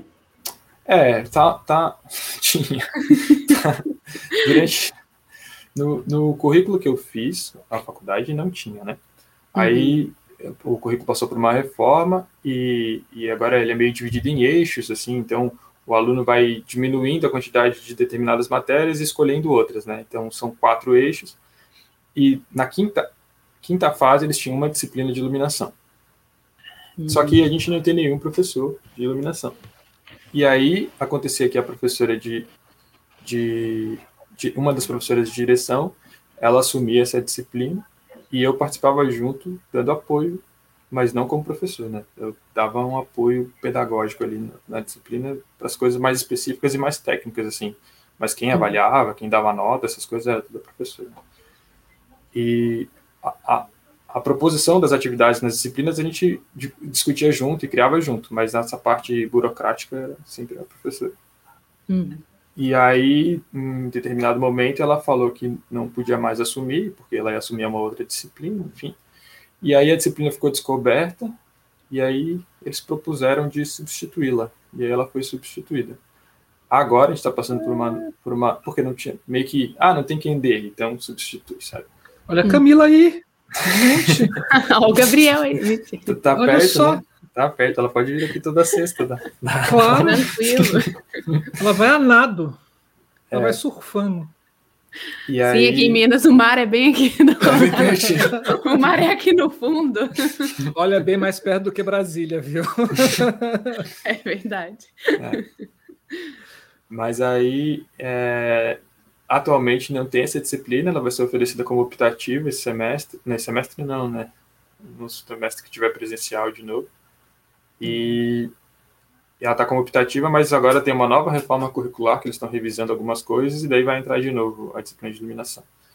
Eu achava é, que deveria ser um pouco antes no, no, na formação acadêmica dos alunos, mas entrou acho que na quinta fase ou na sexta fase, são oito no total, né? Cada fase é um semestre. Isso, cada fase é um semestre. É, lá, acho que é no sexto semestre, então é no terceiro ano de faculdade. Né?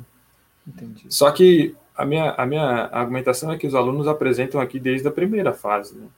Então, uhum. tipo, eles vêm usar a sala desde a primeira fase. Então, quando eles chegam na sexta fase, eles já passaram dois anos usando o espaço, usando a iluminação, e escolhendo se quer foco, se quer geral, desde o começo, né? Então, é, é que é difícil, né? Porque são muitas disciplinas muito importantes que tem que ter desde o começo, né? Então, acabou que a iluminação ficou mais para o fim. É.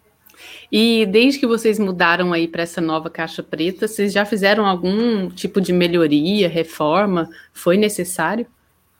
Foi. A, a Camila, acho que estou falando da caixa preta, você podia mostrar a foto da caixa preta para as pessoas verem o que, a gente se que foi que tá necessário, tá eles devem ter mudado todas as, as fiações para fiações com cabo de ouro, né? de plasma, né? Ó, gente, essa é a sala. Pense num local lindo. É esse lugar aí. É, gente. a gente não tem muito. É, dá para ver pela cadeira ali o tamanho do espaço, né? São, são 15 por 15 por 15. Tipo, é um quadrado de 15 por 15, né?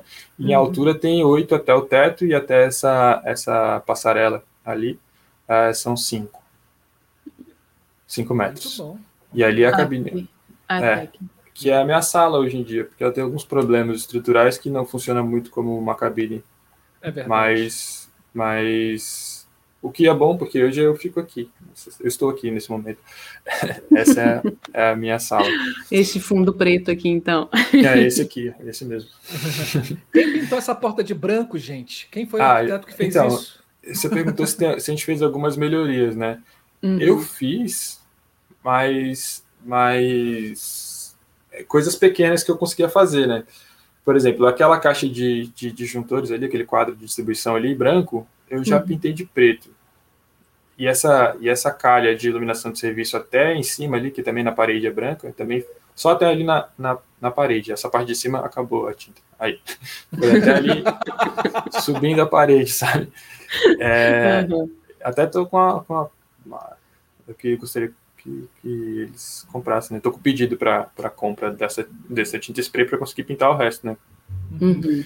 Uh, de, de problema estrutural que tem aqui é o seguinte: a gente, quando o prédio estava na planta, eu participei de uma reunião lá com o departamento de arquitetura para decidir como que ia ser a estrutura cênica da sala, né?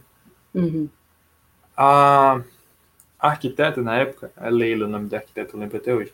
A gente teve uma reunião bem longa, assim. é, a gente teve uma reunião bem longa e ela achou melhor que essa parte cênica fosse construída por outra empresa e não pela mesma empresa que construísse o prédio. Porque quando eu comecei a explicar das, das especificidades e tal, falar, ah, isso tem que ser assim, isso não pode ser assim. Ah, mas e se for assim? Porque não, não entendem, né? Eles não, eles não aprenderam isso na como constrói um teatro ou uma, uma estrutura cênica dentro de uma, uma sala, né? Uhum. Ah, isso tem que ser assim, tá, tá, tá, tá, Aí ela falou, não, acho que é melhor a gente constrói essa parte do prédio em si e depois a gente contrata a empresa específica, uma empresa de maquinária cênica, para uhum. construir essa parte cênica, que daí é uma empresa que tem muito mais know-how de como fazer, como construir tal. Eu falei, beleza, pô, massa, né? Só que aí o prédio ficou pronto e eu fui atrás para descobrir que, na verdade, agora a gente tem que se virar para conseguir levantar o dinheiro, para conseguir construir, que enfim, papapá, não tem mais dinheiro, e aí não tem essa parte cênica, né? É. Porque tudo tem é... que ser feito naquele bolo de dinheiro, né? Ah, eu era bem novo na universidade, não sabia, né? não tinha percebido a, aonde que estava a pegadinha, né? E tinha acabado de conseguir comprar os equipamentos, eu falei, pô, os caras estão realmente apoiando, né? Vai dar certo. Ou seja, eu não sei fazer, não me dá trabalho, tá? Eu Depois vocês resolvem isso de outro jeito. Eu... É. é. enfim, daí hoje em dia a gente não tem não tem grid.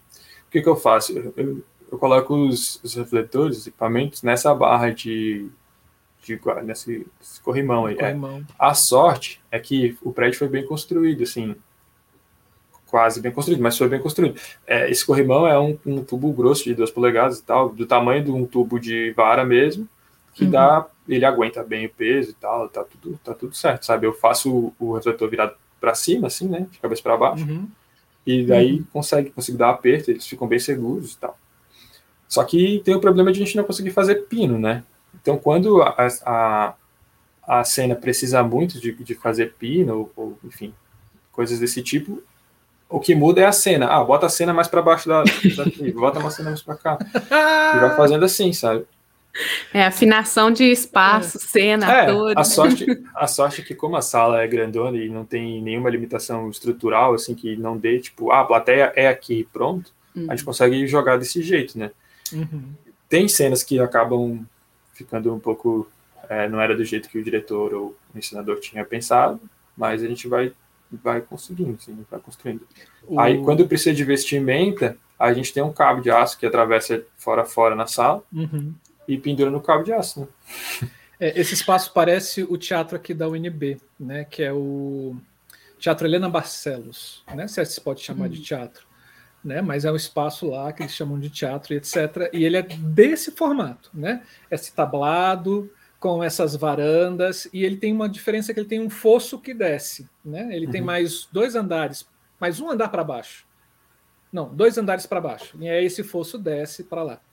E, e, no momento de construção, viraram para o arquiteto que estava desenhando o espaço e falaram assim para ele: Ah, não esquece que no teatro precisa de varandas. Aí, ok. Aí desenhou essas varandas. Né? A cabine também é desse, é desse mesmo jeito e etc.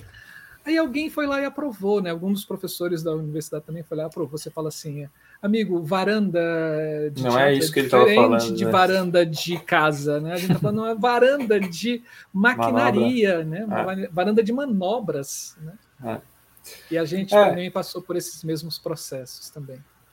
No fim, assim, não, é, como é que eu vou dizer? Fala, do jeito que do jeito que tava, eu tô procurando as palavras.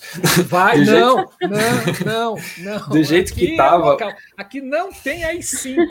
Aqui, aqui, não tem lei nacional lá da defesa nacional, não. Pode falar. Do jeito que tava o projeto antes de, dessa reunião, né, que decidiu se tirar a parte cênica para hoje, não sei se o que tinha antes era muito melhor do que o que tem hoje, sabe? A única uhum. coisa que, que não tem e que teria seriam três treliças de Q30 mesmo, no meio da sala, descendo com uma talha, que foi o que eles tinham pensado. Só descendo com uma talha elétrica, assim, de motor, né? Só uhum. que a moça é, tinha detalhado aquelas talhas de descer coisa de obra, assim, sabe? Que funcionaria, de certa maneira funcionaria, mas não era o ideal, né? Na época a gente estava sempre buscando o ideal, igual os equipamentos. Ah, vamos claro. escolher o que é o melhor e depois eles cortam se precisar cortar. Se não precisar cortar, a gente comprou a coisa mais legal, né? Uhum. E aí decidiu-se, nessa reunião não estava só eu, né? Era eu, o coordenador do curso e o chefe de departamento, né?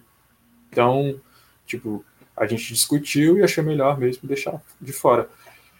Hoje, a gente tem o um projeto para a inclusão dos, dos, dos do, do, grid. O grid seria módulos quadrados, assim, são, são 12 módulos quadrados e cada quadrado desce independente. A gente, Uau, tinha, a gente tinha pensado em descer varas, só que daí, se a cena tá para outro lado, fica difícil, né? Tipo, fazer uma geral uhum. e tal. Uhum. Então, esses módulos quadrados é, é, foi a melhor ideia que a gente teve até o momento. Assim.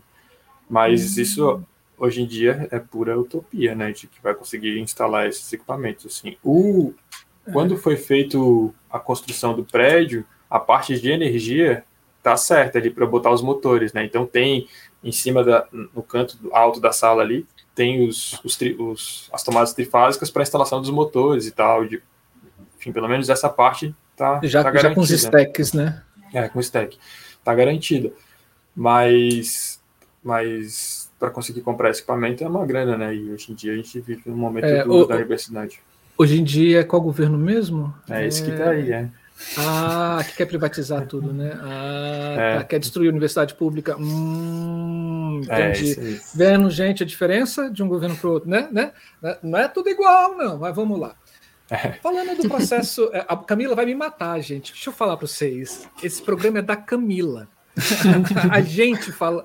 Quando a gente chamou a Camila pro, pro, pro canal, era para dar esse programa para ela, mas ela é tão fofa tão fofa que ela foi se aproximando, se aproximando, se tomou conta do canal, né? Assim, hoje o canal é ela, ela é o canal, mas esse programa é dela e eu tô falando mais do que ela. Oh, meu Deus do céu. Ô, oh, dó do Marcelo, o programa é meu. É, Não vou nem ela falar vai me bater, nada. gente, depois. Falando dos processos, vou, vou, vou, vou, Camila, vou voltar aqui ao nosso roteiro. É, bom, falando do processo pedagógico, né? Assim, hum é, que o laboratório desenvolve, quais são os, uh, as atividades de pesquisa e ou extensão estão desenvolvidas por ele, né, por, pelo laboratório, e uhum. como isso reverbera dentro dos docentes e dos discentes também, né? Assim, Sim. Todo mundo. Tá. É... Desde, desde o começo não, mas, mas desde lá da sala redonda, do bloco redondo, eu, eu sempre tive essa, essa disposição de propor projetos de extensão, né? No começo foi um pouco, era um pouco difícil, porque a, enfim, a legislação da UFSC permitia, mas não permitia, quem tinha que aprovar era o centro, era um troço meio difícil de aprovar um projeto, um servidor propor e aprovar um projeto de extensão, né? Hoje em dia as coisas funcionam um pouco melhor, assim, a gente consegue, né, aprovar projetos de extensão, propor projetos e ações de extensão, enfim, eventos de extensão, essas coisas todas. Pesquisa é um pouco mais complexo, então até hoje eu nunca tive um, projeto, um grupo de pesquisa do laboratório, só grupos de extensão, projetos de extensão. Eu já tive, acho que, uns quatro projetos de extensões que eu coordenei é, sozinho, assim. Não que seja, não é um mérito coordenar sozinho, mas é porque foi mesmo. Né? é, dois deles, três, três eram oficinas semanais toda quinta-feira. A ideia era que tivessem um começo, os alunos, os alunos, os participantes do projeto de extensão entrassem cruz assim da iluminação e fossem é, desenvolvendo, a gente desenvolvendo junto alguma base para que quando ele chegasse na disciplina ou quando, enfim, ele chegasse no teatro, eles não estivessem completamente boiando, né? Porque uhum. eu sempre achei, como eu falei para vocês, o curso que eu fiz em 2008 eram todas as manhãs e elas eram divididas entre som, luz, maquinário. Era duas para luz, uma para som e uma para maquinário. E na, na última, na sexta era sempre concepção, né? Era um, um geral para todos, mas era sobre concepção artística de maneira geral, tal. Quem dava era o Faleiro, sabe o Faleiro lá da Desk, professor? Sim, maravilhoso. É, muito maravilhoso mesmo. E, e mesmo tendo todas as manhãs, durante um semestre, eu ainda ia de tarde lá, todos os dias quase, todos os dias que tinha montagem, todos que tinha evento. E depois de, sei lá, seis meses fazendo isso, eu ainda sentia que eu chegava no teatro e não sabia nada do, da técnica, saca? Hum. Tipo, não que não sabia nada, já, já sabia as coisas, mas é, sabia que ainda havia muito para aprender, assim. Cada apresentação que ia lá, a gente descobria uma coisa completamente diferente, ou a pessoa pensava de uma maneira diferente de fazer para resolver o mesmo problema, resolver outro problema, resolver de outro jeito, enfim. Sempre, tipo, foi um, uma área que eu percebia que tinha muito a se discutir, muito a aprender e tal. E aí, quando começou esse currículo novo, que tinha uma disciplina de iluminação, um semestre, uma vez por noite, e ainda assim, é, é muito pouco tempo, saca? Para um aluno é, sair tendo noção. É pouco tempo. O cara consegue, sei lá, aprender uma coisa ou outra, um pouco da história. O professor acaba tendo que recortar muito, né? vou te ensinar sobre esse pedacinho da iluminação, vou te ensinar sobre esse pedacinho. Então, a minha ideia com os projetos de extensão era suprir um pouco a parte técnica, assim, apresentar os refletores, apresentar é, enfim, a mesa, apresentar menos a concepção, menos artístico e mais como fazer o que ele tinha imaginado existir no mundo físico. Né? É, era meio que essa a proposta desses três primeiros semestres que eu fiz esse grupo de extensão, projeto de extensão. Mas, para minha surpresa, poucos alunos se, se voluntariaram, se, se inscreveram para participar, era mais o pessoal da comunidade, da comunidade em geral, e acabava que a turma ia diminuindo, né? Porque eu tinha pensado numa coisa longa, e aí é longo, né? As pessoas às vezes vão tendo outras ideias e tal. Então, sei lá, de 30, terminavam 8, assim, saca?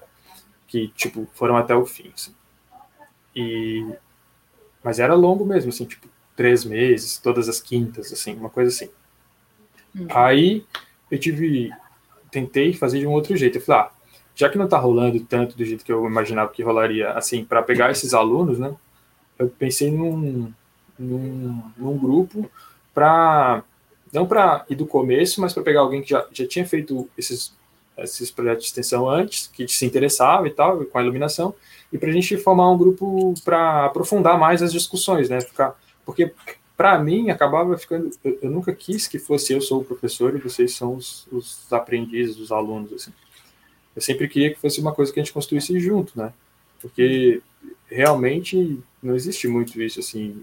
E eu sempre falo para eles, eu sou um bebezinho que está engatinhando no mundo da iluminação, eu não manjo muita coisa. Então, é melhor que a gente construa junto esse conhecimento. Eu apresento uma ferramenta e, e vocês fiquem livres para criar com, essa, com esse equipamento e tal. Tipo, só explicava para eles, ó, isso aqui não pode fazer, senão você quebra o negócio, mas fora isso, fica à vontade, vai aí, sabe? E a gente ia discutindo, testando ângulos e tal, enfim, era bem maneiro. Mas eu queria uma coisa que a gente conseguisse aprofundar um pouco mais. Daí, na época, eu tinha duas bolsistas, a Daiane e a Daniele, que até participaram no, do evento lá uhum. cena de 2017. A Dai querida e a Dani é. querida também. Ah, eu não, eu não fui nesse. Não é, são, são pessoas muito, muito massas, assim, muito maneiras. A Dani ficou como um bolsista do laboratório durante muitos anos, assim, e ela começou voluntária, foi se interessando, foi permanecendo. E a Dai também ficou, acho que uns dois anos. Assim. Sim, a... figuras lindíssimas. É. Beijo para vocês. e, elas, e elas deram uma, uma força, assim. E era massa porque rolava uma, uma discussão mesmo, né? Tipo, elas não ficavam passivas com as coisas que eu tinha ideia, tipo essa parte do regimento, elas ajudaram muito, assim, como com esse olhar decente. Tá, mas e se acontecer isso? E se acontecer isso? Aí eu falava, ah, eu acho que assim é melhor. Não, acho que assim é melhor. A gente discutia muito e era uma discussão muito produtiva, assim, sabe? E aí a gente uhum. decidiu criar um, um, grupo que a gente chamou de Grupo de Iluminadores Aprendizes, que também era um projeto de extensão. É, acho que a Dai chegou a mandar para você, Marcelo, um esboço uma vez, você deu umas ideias e tal do projeto. E a gente aprovou esse projeto. Qual era a ideia? Cinco pessoas e eu, seis pessoas no total. Era um grupo reduzido mesmo. Dessas pessoas que tinham interesse na iluminação, para a gente discutir e, e criar luz para os eventos, para as atividades de, de cênicas que tinham no, no departamento que não tinham ninguém para criar luz. Então a gente criou esse grupo, fizemos umas duas ou três reuniões e a, abriu para o departamento assim, ó, pessoal, qualquer um de vocês que tem alguma atividade cênica que precise de um iluminador, a gente tem pessoas aqui disponíveis para atendê-los, assim. E aí a ideia era que a pessoa, a gente elencava um do grupo que tivesse disponibilidade no horário da, da atividade, enfim, e a pessoa ia lá, assistia os ensaios, tinha as ideias dela, trazia para o grupo, a gente discutia as ideias que aquela pessoa tinha tido, e, ah, acho que isso funciona, acho que isso não funciona, isso assim, isso assim, isso assim. O grupo inteiro, né? Daí uhum. a pessoa voltava e propunha para o grupo, para pro, sei lá, para o senador da atividade, e, e, ficava nesse meio de campo. No fim, quem assinaria a iluminação era essa pessoa elencada do grupo, mas teria esse suporte do grupo para as decisões artísticas. Né? Mas aí uhum. não rolou, assim, simplesmente não deu certo. Foi no papel funcionava bem, mas acho que as pessoas que apareceram foram desistindo, assim. No fim ficou só eu e a Dani, porque a Dai teve mil problemas, mil coisas para fazer e tal. E ela já era bolsista do laboratório, a gente já discutia luz todo dia, já conversava sobre luz todo dia, então meio que não fazia sentido ter um, um projeto de extensão para fazer uma coisa que eu e ela a gente já fazia no dia a dia, assim, sabe? Então, aí acabou. Foi o último projeto de extensão que eu tive. É, você tinha perguntado sobre a aceitação dos professores, né? Ou, ou a relação com os professores uhum. e tal. Eles ficam muito felizes, assim. É, é uma coisa que, que não dá para tirar, assim. É que, como eles, como não tem nenhum professor específico da área, né? Talvez se fosse outra, outro laboratório e tal, pudesse ter um pouco de atrito, alguma coisa nesse sentido. Mas como não tem nenhum professor específico, eles super apoiam, eles dão bastante é, incentivo para que eu pro, proponha esses, esses projetos de extensão para ajudar os alunos, né, para que, as, que, que os alunos cheguem mais lá na frente, um pouco mais é, desenvolvidos e sabendo mais assim das áreas. Né. Nunca tive nenhum problema, assim. Você... Mas também nunca tive grandes, grandes apoios, participações, assim, né? Meio que, não, beleza, quer fazer, faz lá, tá legal, bonitinho, pá. Mas, assim, nesse sentido, né? É, você falou no início, me chamou uma atenção na sua fala. Você falou assim: ah, antes não dava, mas mudou uma coisa e eu consegui fazer os projetos. O que, que mudou? Eu não sei dizer exatamente o que, que, o que, que rolou, mas é, é, alguma dessas decisões de conselho de universidade, conselho universitário, que mudou uma coisa na legislação mesmo, né? Que antes os, uhum. os, servidores não podiam propor, ou quando propunham, tinha que passar por, por uma comissão do centro e tal, era uma coisa um pouco mais complexa, e agora é um pouco mais fácil, assim, do, do projeto de extensão, da pró-reitoria de extensão mesmo, né? Que rolou uhum. essa parada. A única coisa que, é, que ainda continua sendo um pouco desagradável, digamos assim, é que a gente tem um, uma Secretaria de Cultura aqui na universidade, né? Secretaria de Cultura e Arte, a SECART, e ela, e ela tem um edital de, de monitores, assim, que você pode é, aplicar para o edital e conseguir ou bolsista ou, enfim, uma verba para conseguir comprar determinadas coisas e tal. Uma verba que não é grandes coisas, é sempre dentro daquelas regras do edital, ah, você pode é, negócio de gráfica ou alugar equipamento de iluminação para fazer um evento, já, coisas que já tem pregão aprovado né, dentro da estrutura burocrática da, da universidade. E nesses projetos, nesse edital, os projetos têm que ser é, coordenados por um professor. Então, se eu quiser participar desse edital, eu tenho que propor um projeto, pedir para um professor assinar como coordenador, tipo, para fazer um, um laranja mesmo assim, botar o um nome lá, e daí eu consigo Supervisor. Laranja é. não, supervisor. Depois, daqui a um pouquinho você vai falar em rachadinha, é. e aí vai ser, vai ser complicado. Complicado aqui. Não, mas é, a pessoa assina por um projeto que ela só está dando o nome mesmo ali, por isso que eu é. falei laranja, né? Por esse sentido, assim. E só que isso é muito complicado, porque depois na hora de gerar os certificados é a pessoa que tem que gerar o certificado, então eu tenho que ficar tipo nesse vai e vem e ficar importunando a pessoa também, porque enfim, mas para ela também é bom porque entra no, uhum. no, no PAD lá, no, como se ela tivesse proposto realmente o projeto de extensão. Enfim, aí depois desse último eu decidi que não ia mais fazer desse jeito, assim, tipo, se a UFSC não quer que eu proponha e possa participar desse digital, então eu não vou propor e não vou participar desse digital, né? Fazer o quê? Paciência. É, uhum. O dia que mudar, eu proponho de novo, mas por enquanto eu só melhor não. Sim. É, a gente, né, esbarra nessas, nessas burocracias internas da universidade e que eu fico por entender, assim, eu não me conformo e eu estou na procura de tentar entender.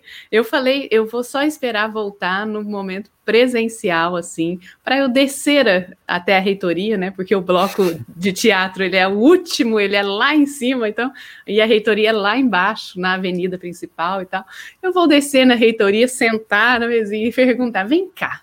Me explica, me explica. Me explica o raciocínio de vocês, porque, né, uma vez que nós somos funcionários públicos federais, servidores públicos federais de uma instituição de ensino, e você propõe editais desta maneira. A pesquisa eu compreendo. Eu vou compreender, porque, né, é uma para você entrar como docente, você necessariamente muitos concursos exigem que você tenha o doutorado completo. Uhum. E aí, para você desenvolver pesquisa, então você tem que ter esse nível aí de pesquisador, né, na pós-graduação e tudo mais. Tá, Agora, projeto de extensão e projetos internos da universidade em que não nem abrem, né? São essas duas situações. Na UFA eu vivo a situação de que abrem sim para técnicos e técnicas, mas a pontuação não é igual.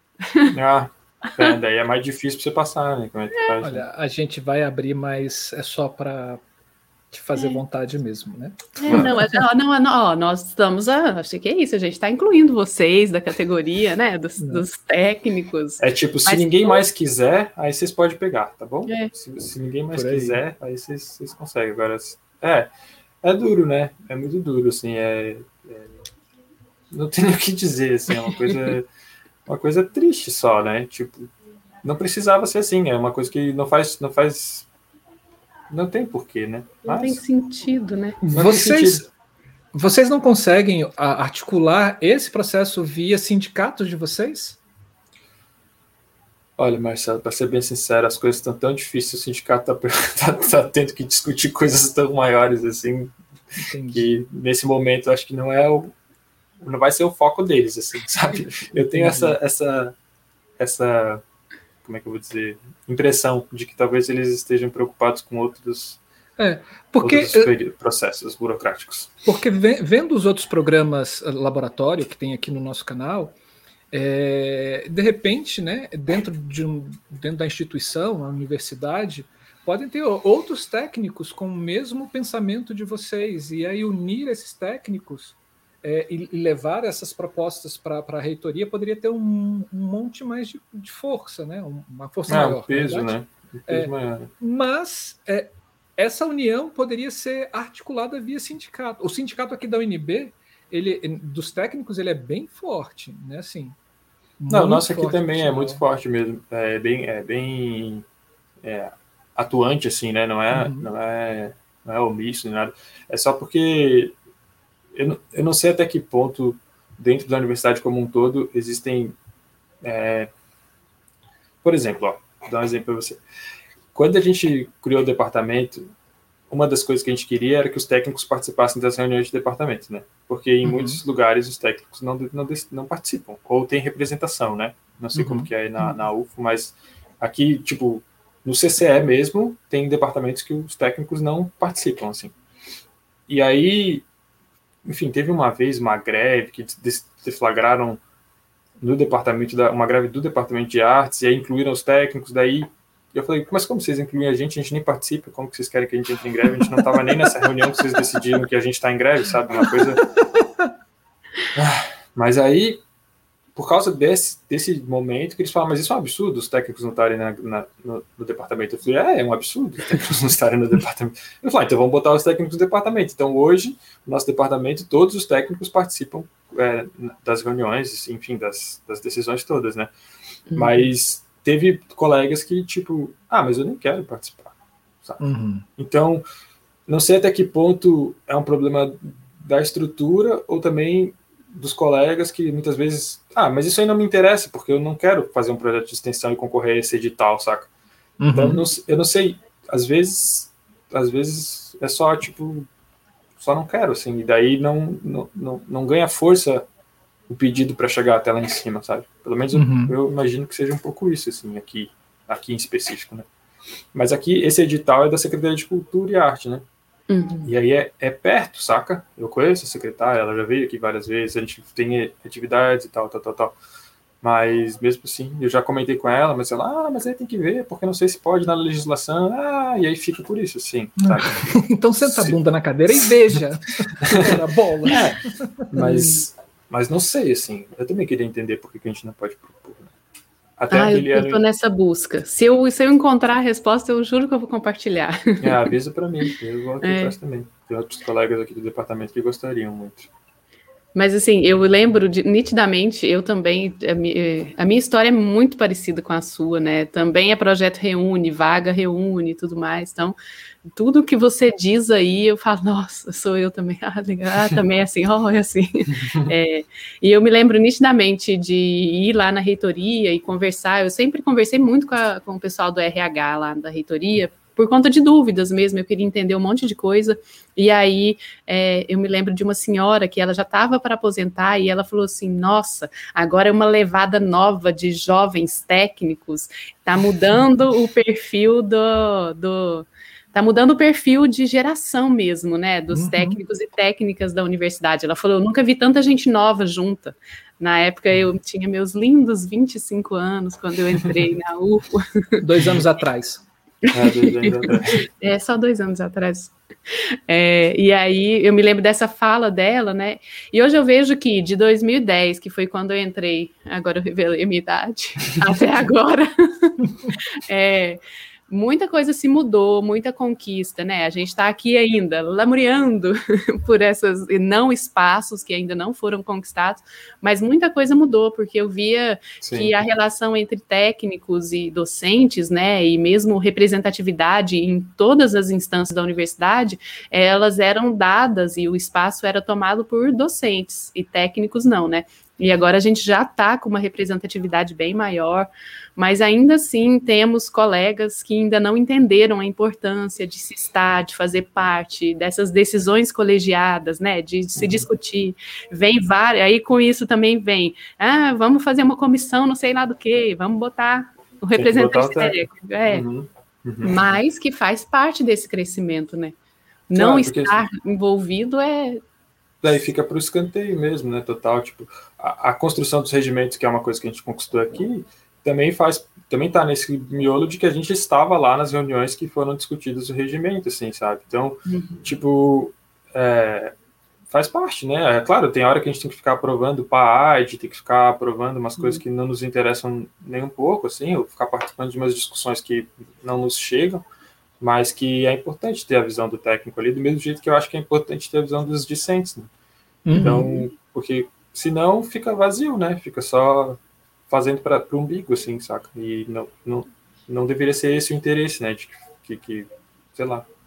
É, o mais interessante é que seja um espaço plural e amplo para que todo mundo consiga desenvolver suas potencialidades, né? E não um lugar que eu sou o, o, dono, assim, saca? Não, não faz sentido, né?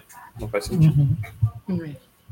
Ô, Gabriel, então, e voltando a essa questão laboratorial, né? depois de discutir, é, e como que você enxerga é, todo o processo? Você falou, né, que não não está realizando mais esses projetos de extensão, mas a monitoria ainda acontece.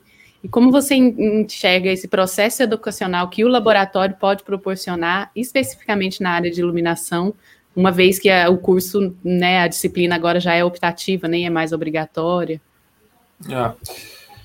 Uh, deixa eu pensar como é que começa. É, a, gente, a gente tem que, a, na UFSC, a gente, isso é uma coisa que a gente consegue, os técnicos, é um bolsista, assim, sabe? Tem um projeto de assistência estudantil, né? E a gente consegue uhum. inscrever pedidos para bolsistas e muitas vezes consegue, tem ano que não consegue, tem ano que consegue. Tá? Então, de maneira geral, eu tenho pelo menos um bolsista que participa junto, ou uma bolsista que participa junto do laboratório. Eu sempre tento escolher alguém que já tenha vindo aqui é, para discutir luz, ou para, enfim, mostrar um pouco de interesse na área, né? Para a pessoa não ficar total é, boiando, enfim. Então, tem, tem essa parte de ter sempre um bolsista. Eu sempre abro, assim, quando os alunos chegam aqui na UFSC, os próprios estudantes, eles, já é uma coisa que vem de outros anos já, eles fazem um tour, assim, pelos espaços, né? E aí eles abrem espaço para que cada um do seu laboratório apresente pelo menos um pouco, assim. E é uma sala muito maneira, eles ficam muito deslumbrados quando chegam, né? Uma sala desse tamanho, bonita, assim, e tal. E, e aí eu, eu tenho a oportunidade de, de conversar pelo menos um pouquinho com eles ali quando eles chegam. E eu sempre deixo o laboratório absolutamente aberto para as pessoas, assim.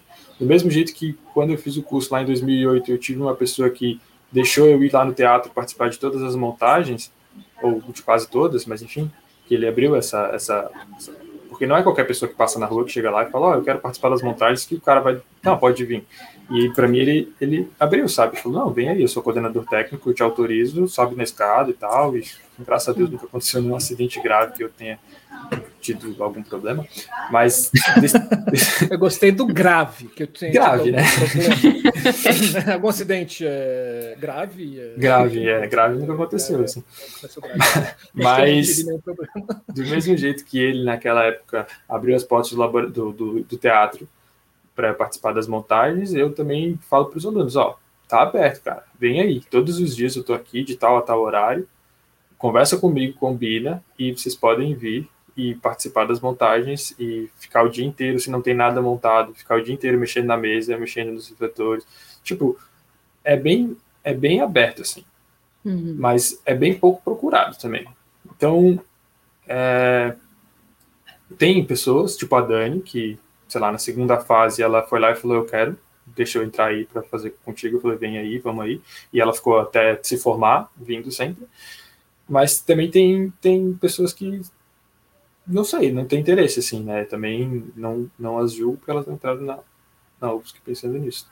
Mas, mas o laboratório está sempre de portas abertas, assim. Eu tento, eu tento promover, né, um pouco esse, esse, essa discussão, assim. Eu sempre, quando os alunos vêm com uma montagem que não tem ninguém da luz e precisa de mim, assim, porque meu cargo é operador de luz, né? Via de regra, eu teria que operar a luz dos espetáculos. Mas eu sempre tento conversar com eles antes para que eles arranjem alguém da turma ou, enfim, de outras fases para fazer essa parte. Não, não porque eu não queira fazer, eu falo para eles, não é porque eu não quero. Eu vou ali e faço, mas eu faço isso já faz 10 anos, cara. Vocês não têm essa oportunidade todos os dias, sabe? Então, se tiver alguém da, da, equipe que tem interesse, pode mandar, pedir para a pessoa vir aqui conversar comigo, a gente vai sentar, vai ensaiar, vai passar o roteiro de iluminação todinho, as passagens, tirar todas as dúvidas. Na hora de montar, vou estar junto montando, não vou largar a pessoa sozinha montando, mas na hora de operar seria interessante. Eu sento do seu lado, dou a mãozinha para você e fico ali do seu ladinho, mas seria interessante que tivesse alguém que não eu, porque é para eles, né? No fim, uhum. assim, é para eles desenvolverem, né? E se fizer cagada, paciência, eu também posso fazer. E para mim é mais difícil porque eu nunca assisto os ensaios, assisto só quando é aqui, a passagem final, né, o, o ensaio geral. Mas eu não estou junto na sala lá quando eles tiveram as decisões artísticas, né? Eu só vou aqui reproduzir, porque não dá tempo, tem, enfim, mil eventos acontecendo, uhum. coisas. Pra... E então, fora que eles também é uma oportunidade para eles também. Isso, né? eu tento mostrar para eles isso, que é uma oportunidade de alguém da tua, da, da, tua turma, algum colega, ou enfim, algum outro aluno, de, de, de final, realmente botar a mão ali e fazer o negócio, né? Uhum. Porque não é sempre que dá. E, tipo. Porque é... a gente se encantou dessa forma, né? Assim, acho, é. que, acho que nós três aqui a gente começou a se encantar pela iluminação quando a gente começou a botar a mão na massa e ver que, putz, isso é legal, cara. É. é. Você falando disso, assim, é, talvez essa falta de interesse, e aí é uma, uma, uma pergunta na sua visão, uhum. é, esteja muito atrelado a, ao curso não dar a importância à disciplina de iluminação? Ou essa linguagem da iluminação em si? Eu acho que pode ser. Eu acho que se eles tivessem a disciplina no começo do semestre, no começo da faculdade, eles teriam é, esse campo um pouco mais é, na vista, assim, porque realmente tem alunos e tem é, discentes, enfim, em geral, que não, não não fazem ideia de que isso existe, saca? Do uhum. mesmo jeito que eu, lá na minha escola básica, na, na, na, escola mesmo, na quinta série lá, eu comecei a fazer e a professora falou, ó, oh, também tem que decidir como que vai ser o cenário, também tem que decidir como que vai ser a luz. Às vezes a pessoa não teve essa experiência, então ela não faz nem ideia de que isso exista, saca? E uhum. quando alguém quando alguém fala, ó, oh, o laboratório de iluminação tá aberto, pode vir aí e tal você fala, tá, mas o que, que eu vou fazer lá? Eu não quero ficar acendendo luz, sabe? Tipo, não, não uhum. nem passa pela cabeça o que, que engloba, né? Então, talvez, se essa disciplina fosse um pouco antes, os alunos poderiam ter um pouco mais de, de assim, essa start, né, de ir lá e ver qual é, saca? Uhum. Mas, enfim, quando ele chega no fim do curso, muitos deles já passaram muito tempo aqui dentro dessa sala, né? Muito tempo mesmo. E aí, eles estão, tipo, começando a entender um pouco mais as uhum. coisas, como as coisas funcionam, daí eles se formam e vão embora, assim, é um pouco triste, né? Porque, a hora acaba, que tá começando né? a ficar bom. É, Volta aqui! Você não quer fazer uma pós aqui, não? Exatamente, a gente não tem pós. Mas exatamente, é tipo, agora que você está entendendo que a gente pode conversar, tipo, chegar no, no, nas coisas mais profundas, assim, tá na hora de você ir embora, né? E aí, uhum. e as pessoas vão, né? É meio cíclico, assim, é um pouco triste, assim. Mas, de maneira geral, eles voltam, assim. É, quando, quando tem oportunidade, eles vêm e enfim, a gente conversa. É bem maneiro. Eu acho, eu acho que o laboratório desenvolve um, um papel importante demais né, na formação desses alunos. E, e eu imagino que eles, que eles têm um, uma visão positiva do laboratório, assim, no fim do curso, saca?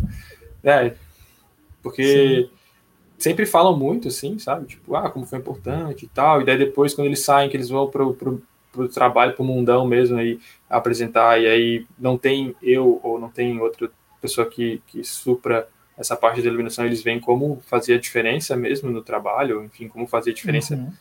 no dia a dia de, de ter as coisas mais organizadas, as decisões ficavam. Eu tento simplificar, deixar que eles decidam as coisas, mas eu tento deixar a decisão um pouco mais simples, assim, saca? Tipo, uhum. não, não saberia dar um exemplo, mas mostrar, ó, existem essas opções aqui, talvez essa seja assim, essa seja assim, seja qual que você prefere. Ah, prefiro essa, então vamos por aqui. Ah, agora é essa opção, essa opção. E no, no trabalho, no, assim, no teatro mesmo, o técnico, tá, o que, que você quer? Não tem muito, ó, existe essa opção, essa opção, essa opção. É, fala aí o que, que é pra gente montar, que a gente vai montar, sabe?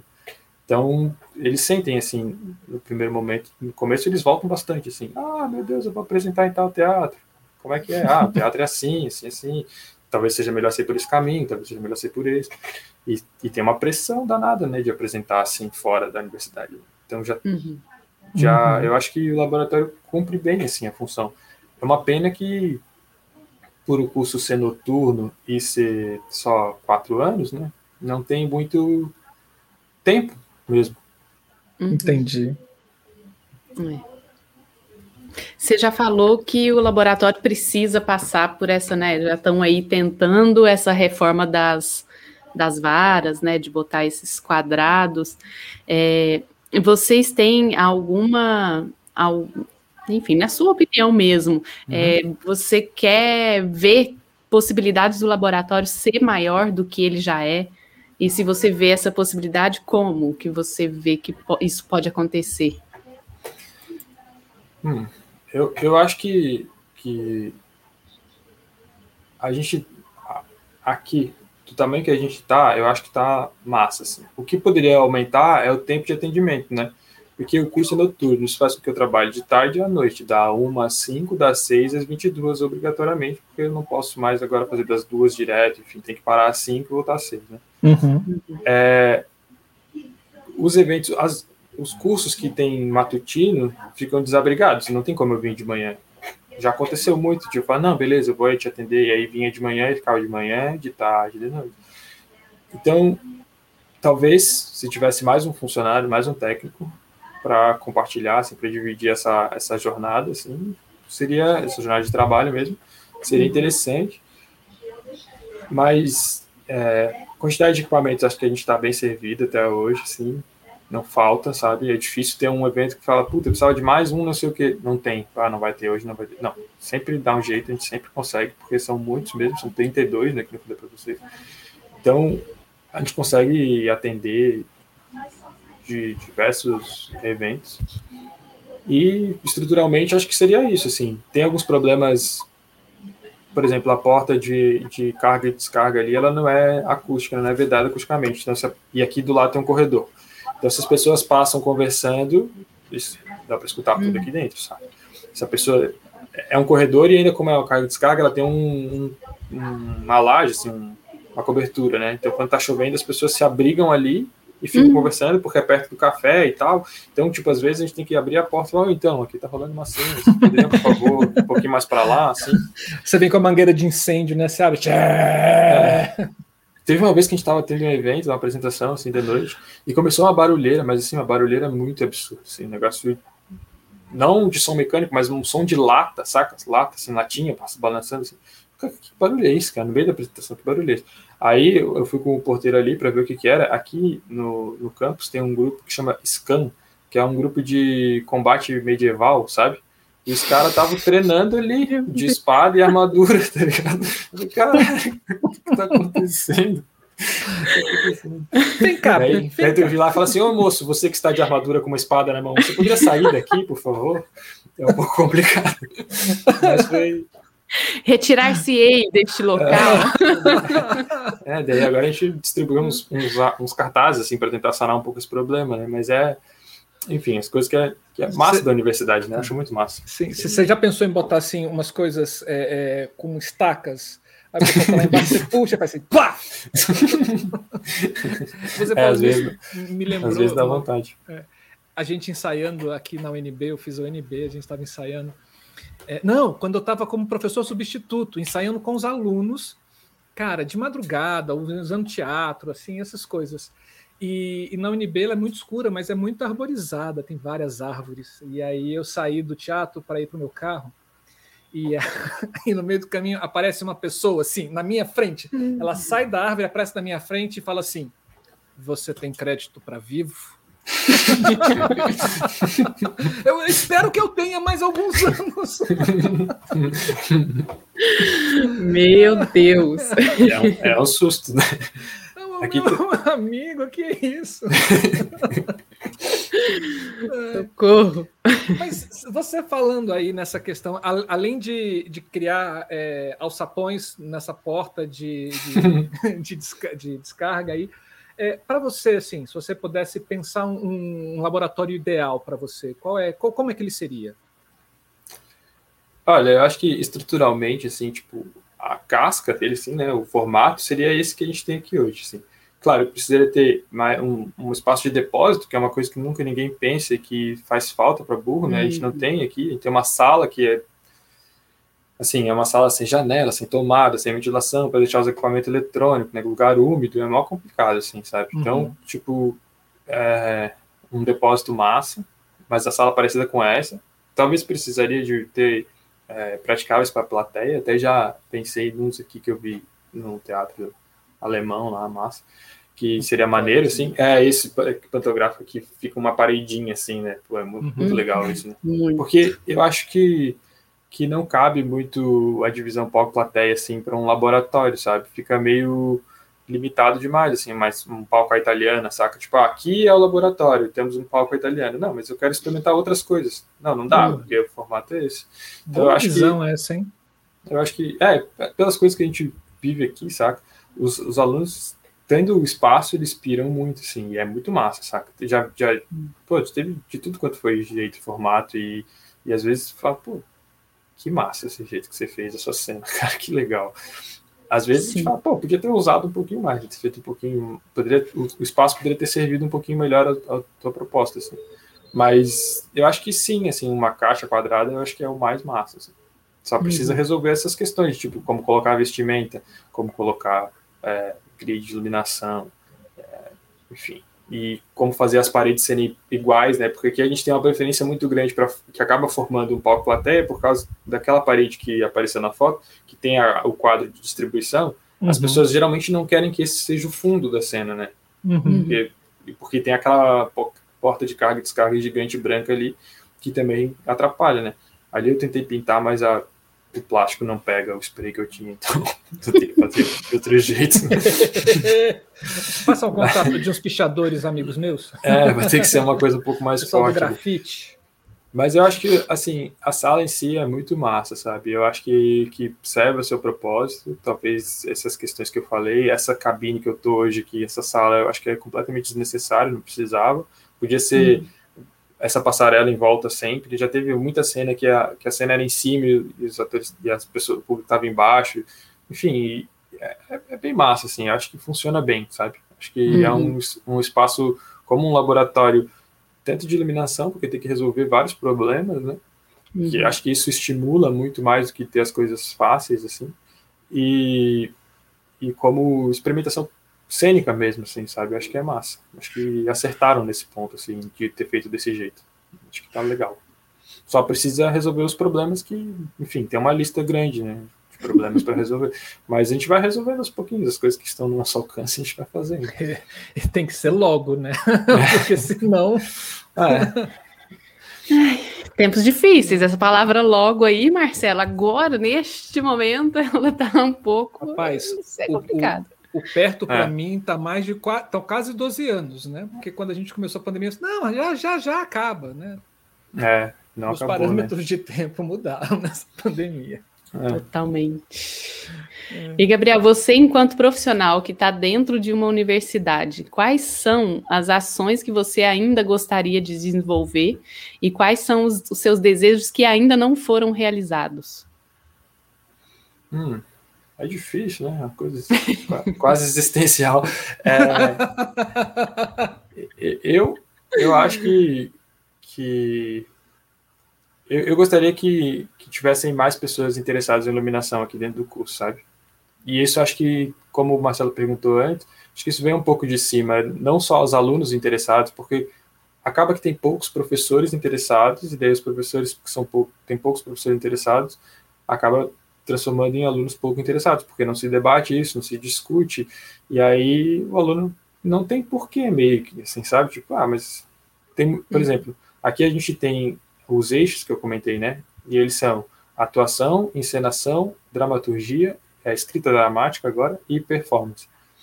No começo tinham poucos alunos que se escolhiam o eixo de escrita dramática. Hoje em dia já é bem povoado, assim, saca? Mesma coisa hum. de performance. No começo era um pouco menos, hoje em dia já é bem povoado.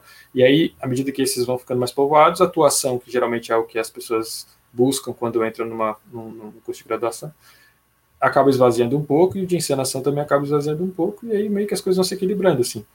Hum. Existe a, a luta de um dos professores para que se crie um quinto eixo que seria de direção de arte, e daí nesse estaria incluído iluminação, figurino, maquiagem, cenário. Tá. Ainda não deu, ele tem há muito tempo ele está tentando, só que desbarra alguns problemas, como a gente tem poucas horas de, de maleabilidade, né? Porque como é o curso noturno, são só cinco noites que tem, né? Então, tipo, eles não conseguem ajeitar na grade para que comporte um, um quinto eixo. Assim.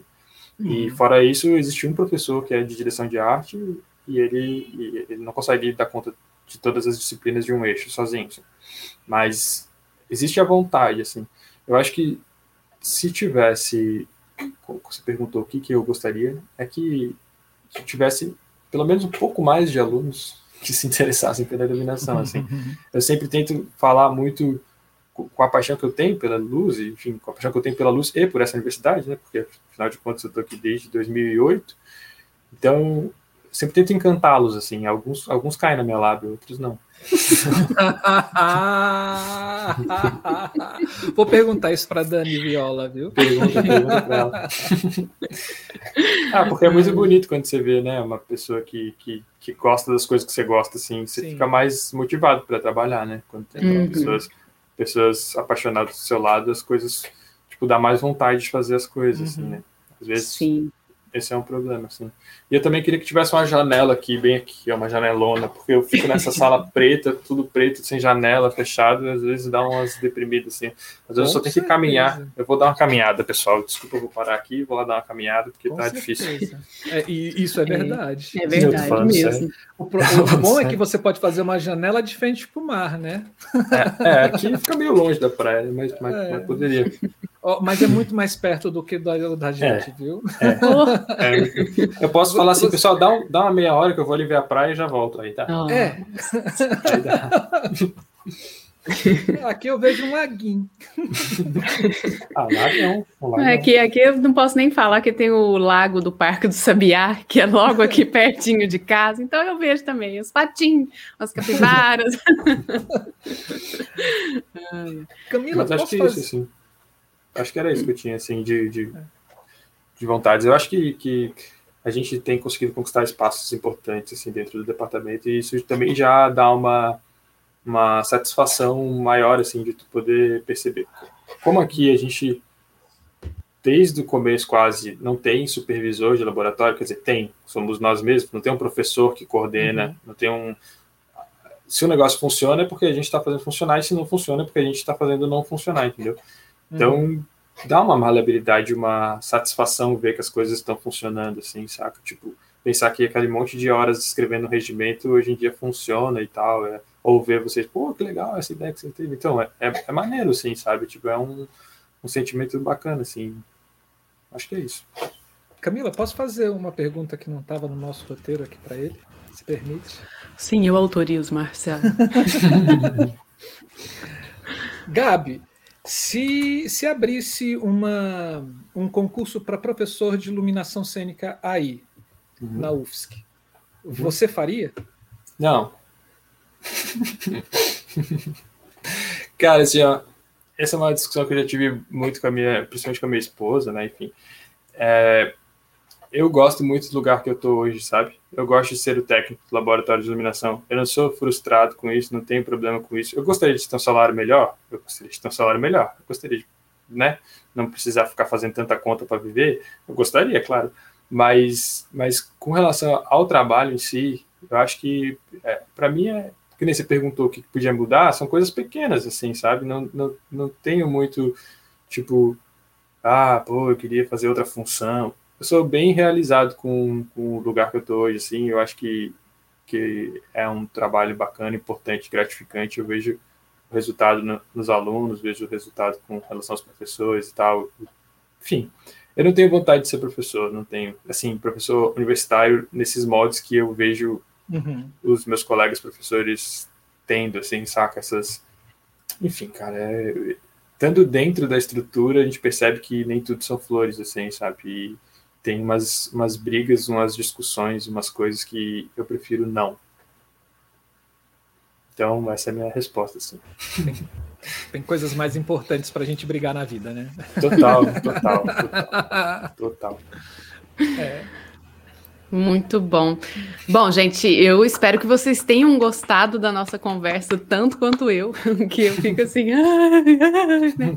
é, e façam suas perguntas. A gente está aqui nesse momento aqui, né, de estreia deste programa, é, mas também deixem nos comentários a sua pergunta, que a gente está de olho e a gente vai repassar o Gabriel, vai pedir para ele entrar e responder, enfim, estamos de olho. Façam as suas perguntas que a gente vai continuar essa conversa para além deste, deste bate-papo daqui. E, Gabriel, muito obrigada por você ter aceitado fazer parte deste programa específico, aceitar o nosso convite do Da Ideia à Luz. Assim, eu fico encantada em te ouvir. A gente já conversou, a gente já bateu outros papos anteriores, né? E eu me lembro de quando eu cheguei, eu acho que eu fui te visitar. Ah, eu, enfim, esse tempo Você maluco, eu não me lembro. Foi, agora eu não lembro se foi 2014, 2015, 2016, uhum. foi por aí. Uhum. 2017, mas... Não, foi antes de 2017. É, porque eu não fui em 2017, né? Uhum. E, e, eu me lembro de você me contar a estrutura do laboratório e tudo mais, e várias coisas eu voltei para a UF e falei: olha, isso aqui que o Gabriel me contou é muito bacana, né? Vamos fazer um copia e cola aqui. Porque é isso, assim, eu acho que o que eu mais fico admirada eh, com você, além dessa calma toda em falar com maior clareza como você faz, tá, é essa organização que você sempre uhum. tentou, uhum. sempre teve, sabe? E um olhar que eu compartilho muito dele, que é você também saiu da graduação como eu, né? Você se formou aí, depois foi trabalhar você tem um olhar muito generoso com todas as classes que estão, que fazem né, uma universidade, que são os discentes, os docentes e os técnicos. Então, acho que você é muito generoso nesse olhar de tentar é, fazer com que todos participem igualmente dos processos que existem aí, e, sobretudo, no processo de funcionamento do laboratório. Então, Parabéns pelo seu trabalho, parabéns por toda essa organização. Eu já vou entrar no site, eu vou sair dessa conversa aqui já, baixar este regimento, porque muito feliz em te ouvir e aprendi muito com a nossa conversa hoje, de verdade. Obrigada. Ah, que, que, bom, eu fico muito contente de ter, de ter podido estar aqui. É, fico feliz pelo convite, agradeço mesmo de verdade. Acho que o trabalho que vocês estão desenvolvendo no canal é muito maneiro, assim mesmo. É, esse momento pandêmico, assim, tipo, salva muito a nossa ânsia de querer, pelo menos a mim, assim, de querer fazer as coisas, às vezes a gente não consegue porque não está tendo evento, porque não está tendo, enfim, atividade aqui, escutar alguém falando, escutar as entrevistas dos programas é muito massa, assim, dá uma, uma renovada e, tipo, ah, tá, realmente é isso que eu quero continuar fazendo da minha vida, aí toca mais um pouco, porque a vida tá difícil para todo mundo, né, nesse momento, assim, uhum. tá uma coisa complicado, então é, são respiros, assim, sabe? Momentos de, de, enfim, de renovação mesmo, assim, de energia nova que, que o programa, programa proporciona o trabalho de vocês. E espero que tenha podido contribuir um pouco, pelo menos, com, com, com, essa, com esse momento de alegria na vida das pessoas. Assim. Espero que tenha sido maneiro para todo mundo. Obrigado, obrigado, Gabi. Assim, a gente fica falando que você é o príncipe né, de Florianópolis, mas na realidade você demonstrou você é o rei da UFSC. Só nada, só nada não. Cara, parabéns assim pela lucidez no seu trabalho, né? Isso é, isso transparece assim muito da sua calma, né, de explicar e de entender esse processo, de entender o seu local dentro da universidade e como você pode contribuir da, da melhor forma possível para o desenvolvimento do ensino né, dentro do seu departamento. É, a sua organização é fantástica, é maravilhosa. E, e eu digo assim, eu, eu conheci esse espaço, ele tinha recém-inaugurado, né? Foi, foi. A gente tinha recém-ocupado para ir em 2017. É, tinha cheiro de tinta quando eu fui. Uhum. Quando, a, o prédio tinha cheiro de tinta ainda. E se tivesse na mão de outras pessoas, muita coisa já teria sido, já teria sido detonada, né? Assim, é, e, e, ver que é, daquela estrutura se tem uma organização, se tem um zelo, cara, como o seu, assim, e obviamente vai ter essa conservação parabéns mesmo. Assim, a universidade Verdade. pública merece cada vez mais pessoas com a sua postura né, perante, a, perante o ensino, né, que aí o ensino eu não vou colocar se ele é na relação de professor e aluno, mas o ensino, ensino geral, né, como esses alunos saem da universidade, perante o espaço, né, que é um bem público, né, que é de todos nós e você como responsável por, por zelar por esse bem. Né, assim, hum. parabéns, parabéns mesmo. Eu agradeço, fico, fico emocionado com as palavras de vocês, assim. É, isso é uma coisa que eu, que eu realmente foco muito aqui, é de cuidar do espaço, porque eu falo para eles, para as pessoas, para os usuários em geral, né, toda a comunidade, falo, hoje tem, e talvez amanhã não tenha, então cuida para que continue tendo, né, porque uhum. as coisas estragam, realmente tem coisas que estragam mesmo, mas se cuidar, as coisas duram, né, então, tipo, Sim. É, é importante, né é importante, eu acho. Acho uhum. que é um, um ponto. Mas Sim. é isso, fico muito feliz pelas palavras. Obrigado. Nem é tão organizado assim, é só um tiquinho, viu? Não, podia ser mais. Você não quer ser ministro do meio ambiente, não, porque essa coisa de cuidar de hoje para as gerações futuras, você, hoje tem, mas se você não cuidar amanhã não tem, você não quer ser, não, cara? não. Tô felizão aqui, tô felizão, tô realizado. Olha, te ouvindo, eu dou graças a Deus, porque eu tô aqui deste lado, né, sempre perguntando e nunca falando sobre sobre o laboratório, porque olha, tem questões aqui no meu laboratório. Isso vai ah, chegar a sua vez. Mas o meu também tem, a gente dá uma desviada, gente, né? É, passa pelo fala... lado. Gente, você que não se inscreveu nesse canal ainda, se inscreva, acione o sininho, que todo o conteúdo vai ser é, vai ser falado lá para você que a gente coloca no canal. Segue a gente nas redes sociais: Facebook, Instagram, Telegram. Procure a gente, dá ideia à luz. Semanalmente a gente vai soltando lá todas, toda a programação que tem aqui no canal, as pessoas convidadas de sempre. É, estamos em todas as plataformas no formato de podcast, podcast. então procure a gente. Convido vocês para entrarem aqui nas nossas playlists do canal. Tem muita coisa, tem os programas, está tudo organizadinho. Entra lá, assista os vídeos, deixe o seu joinha nos vídeos, compartilhe com pessoas que vocês acham que vão gostar do conteúdo. É, a gente hoje não tem nenhum tipo de colaboração de dinheiros, então, se você pode e quer contribuir com a gente, nós temos aqui, ó. Ei, Laia, aqui, deixa eu tirar esse lápis da mão.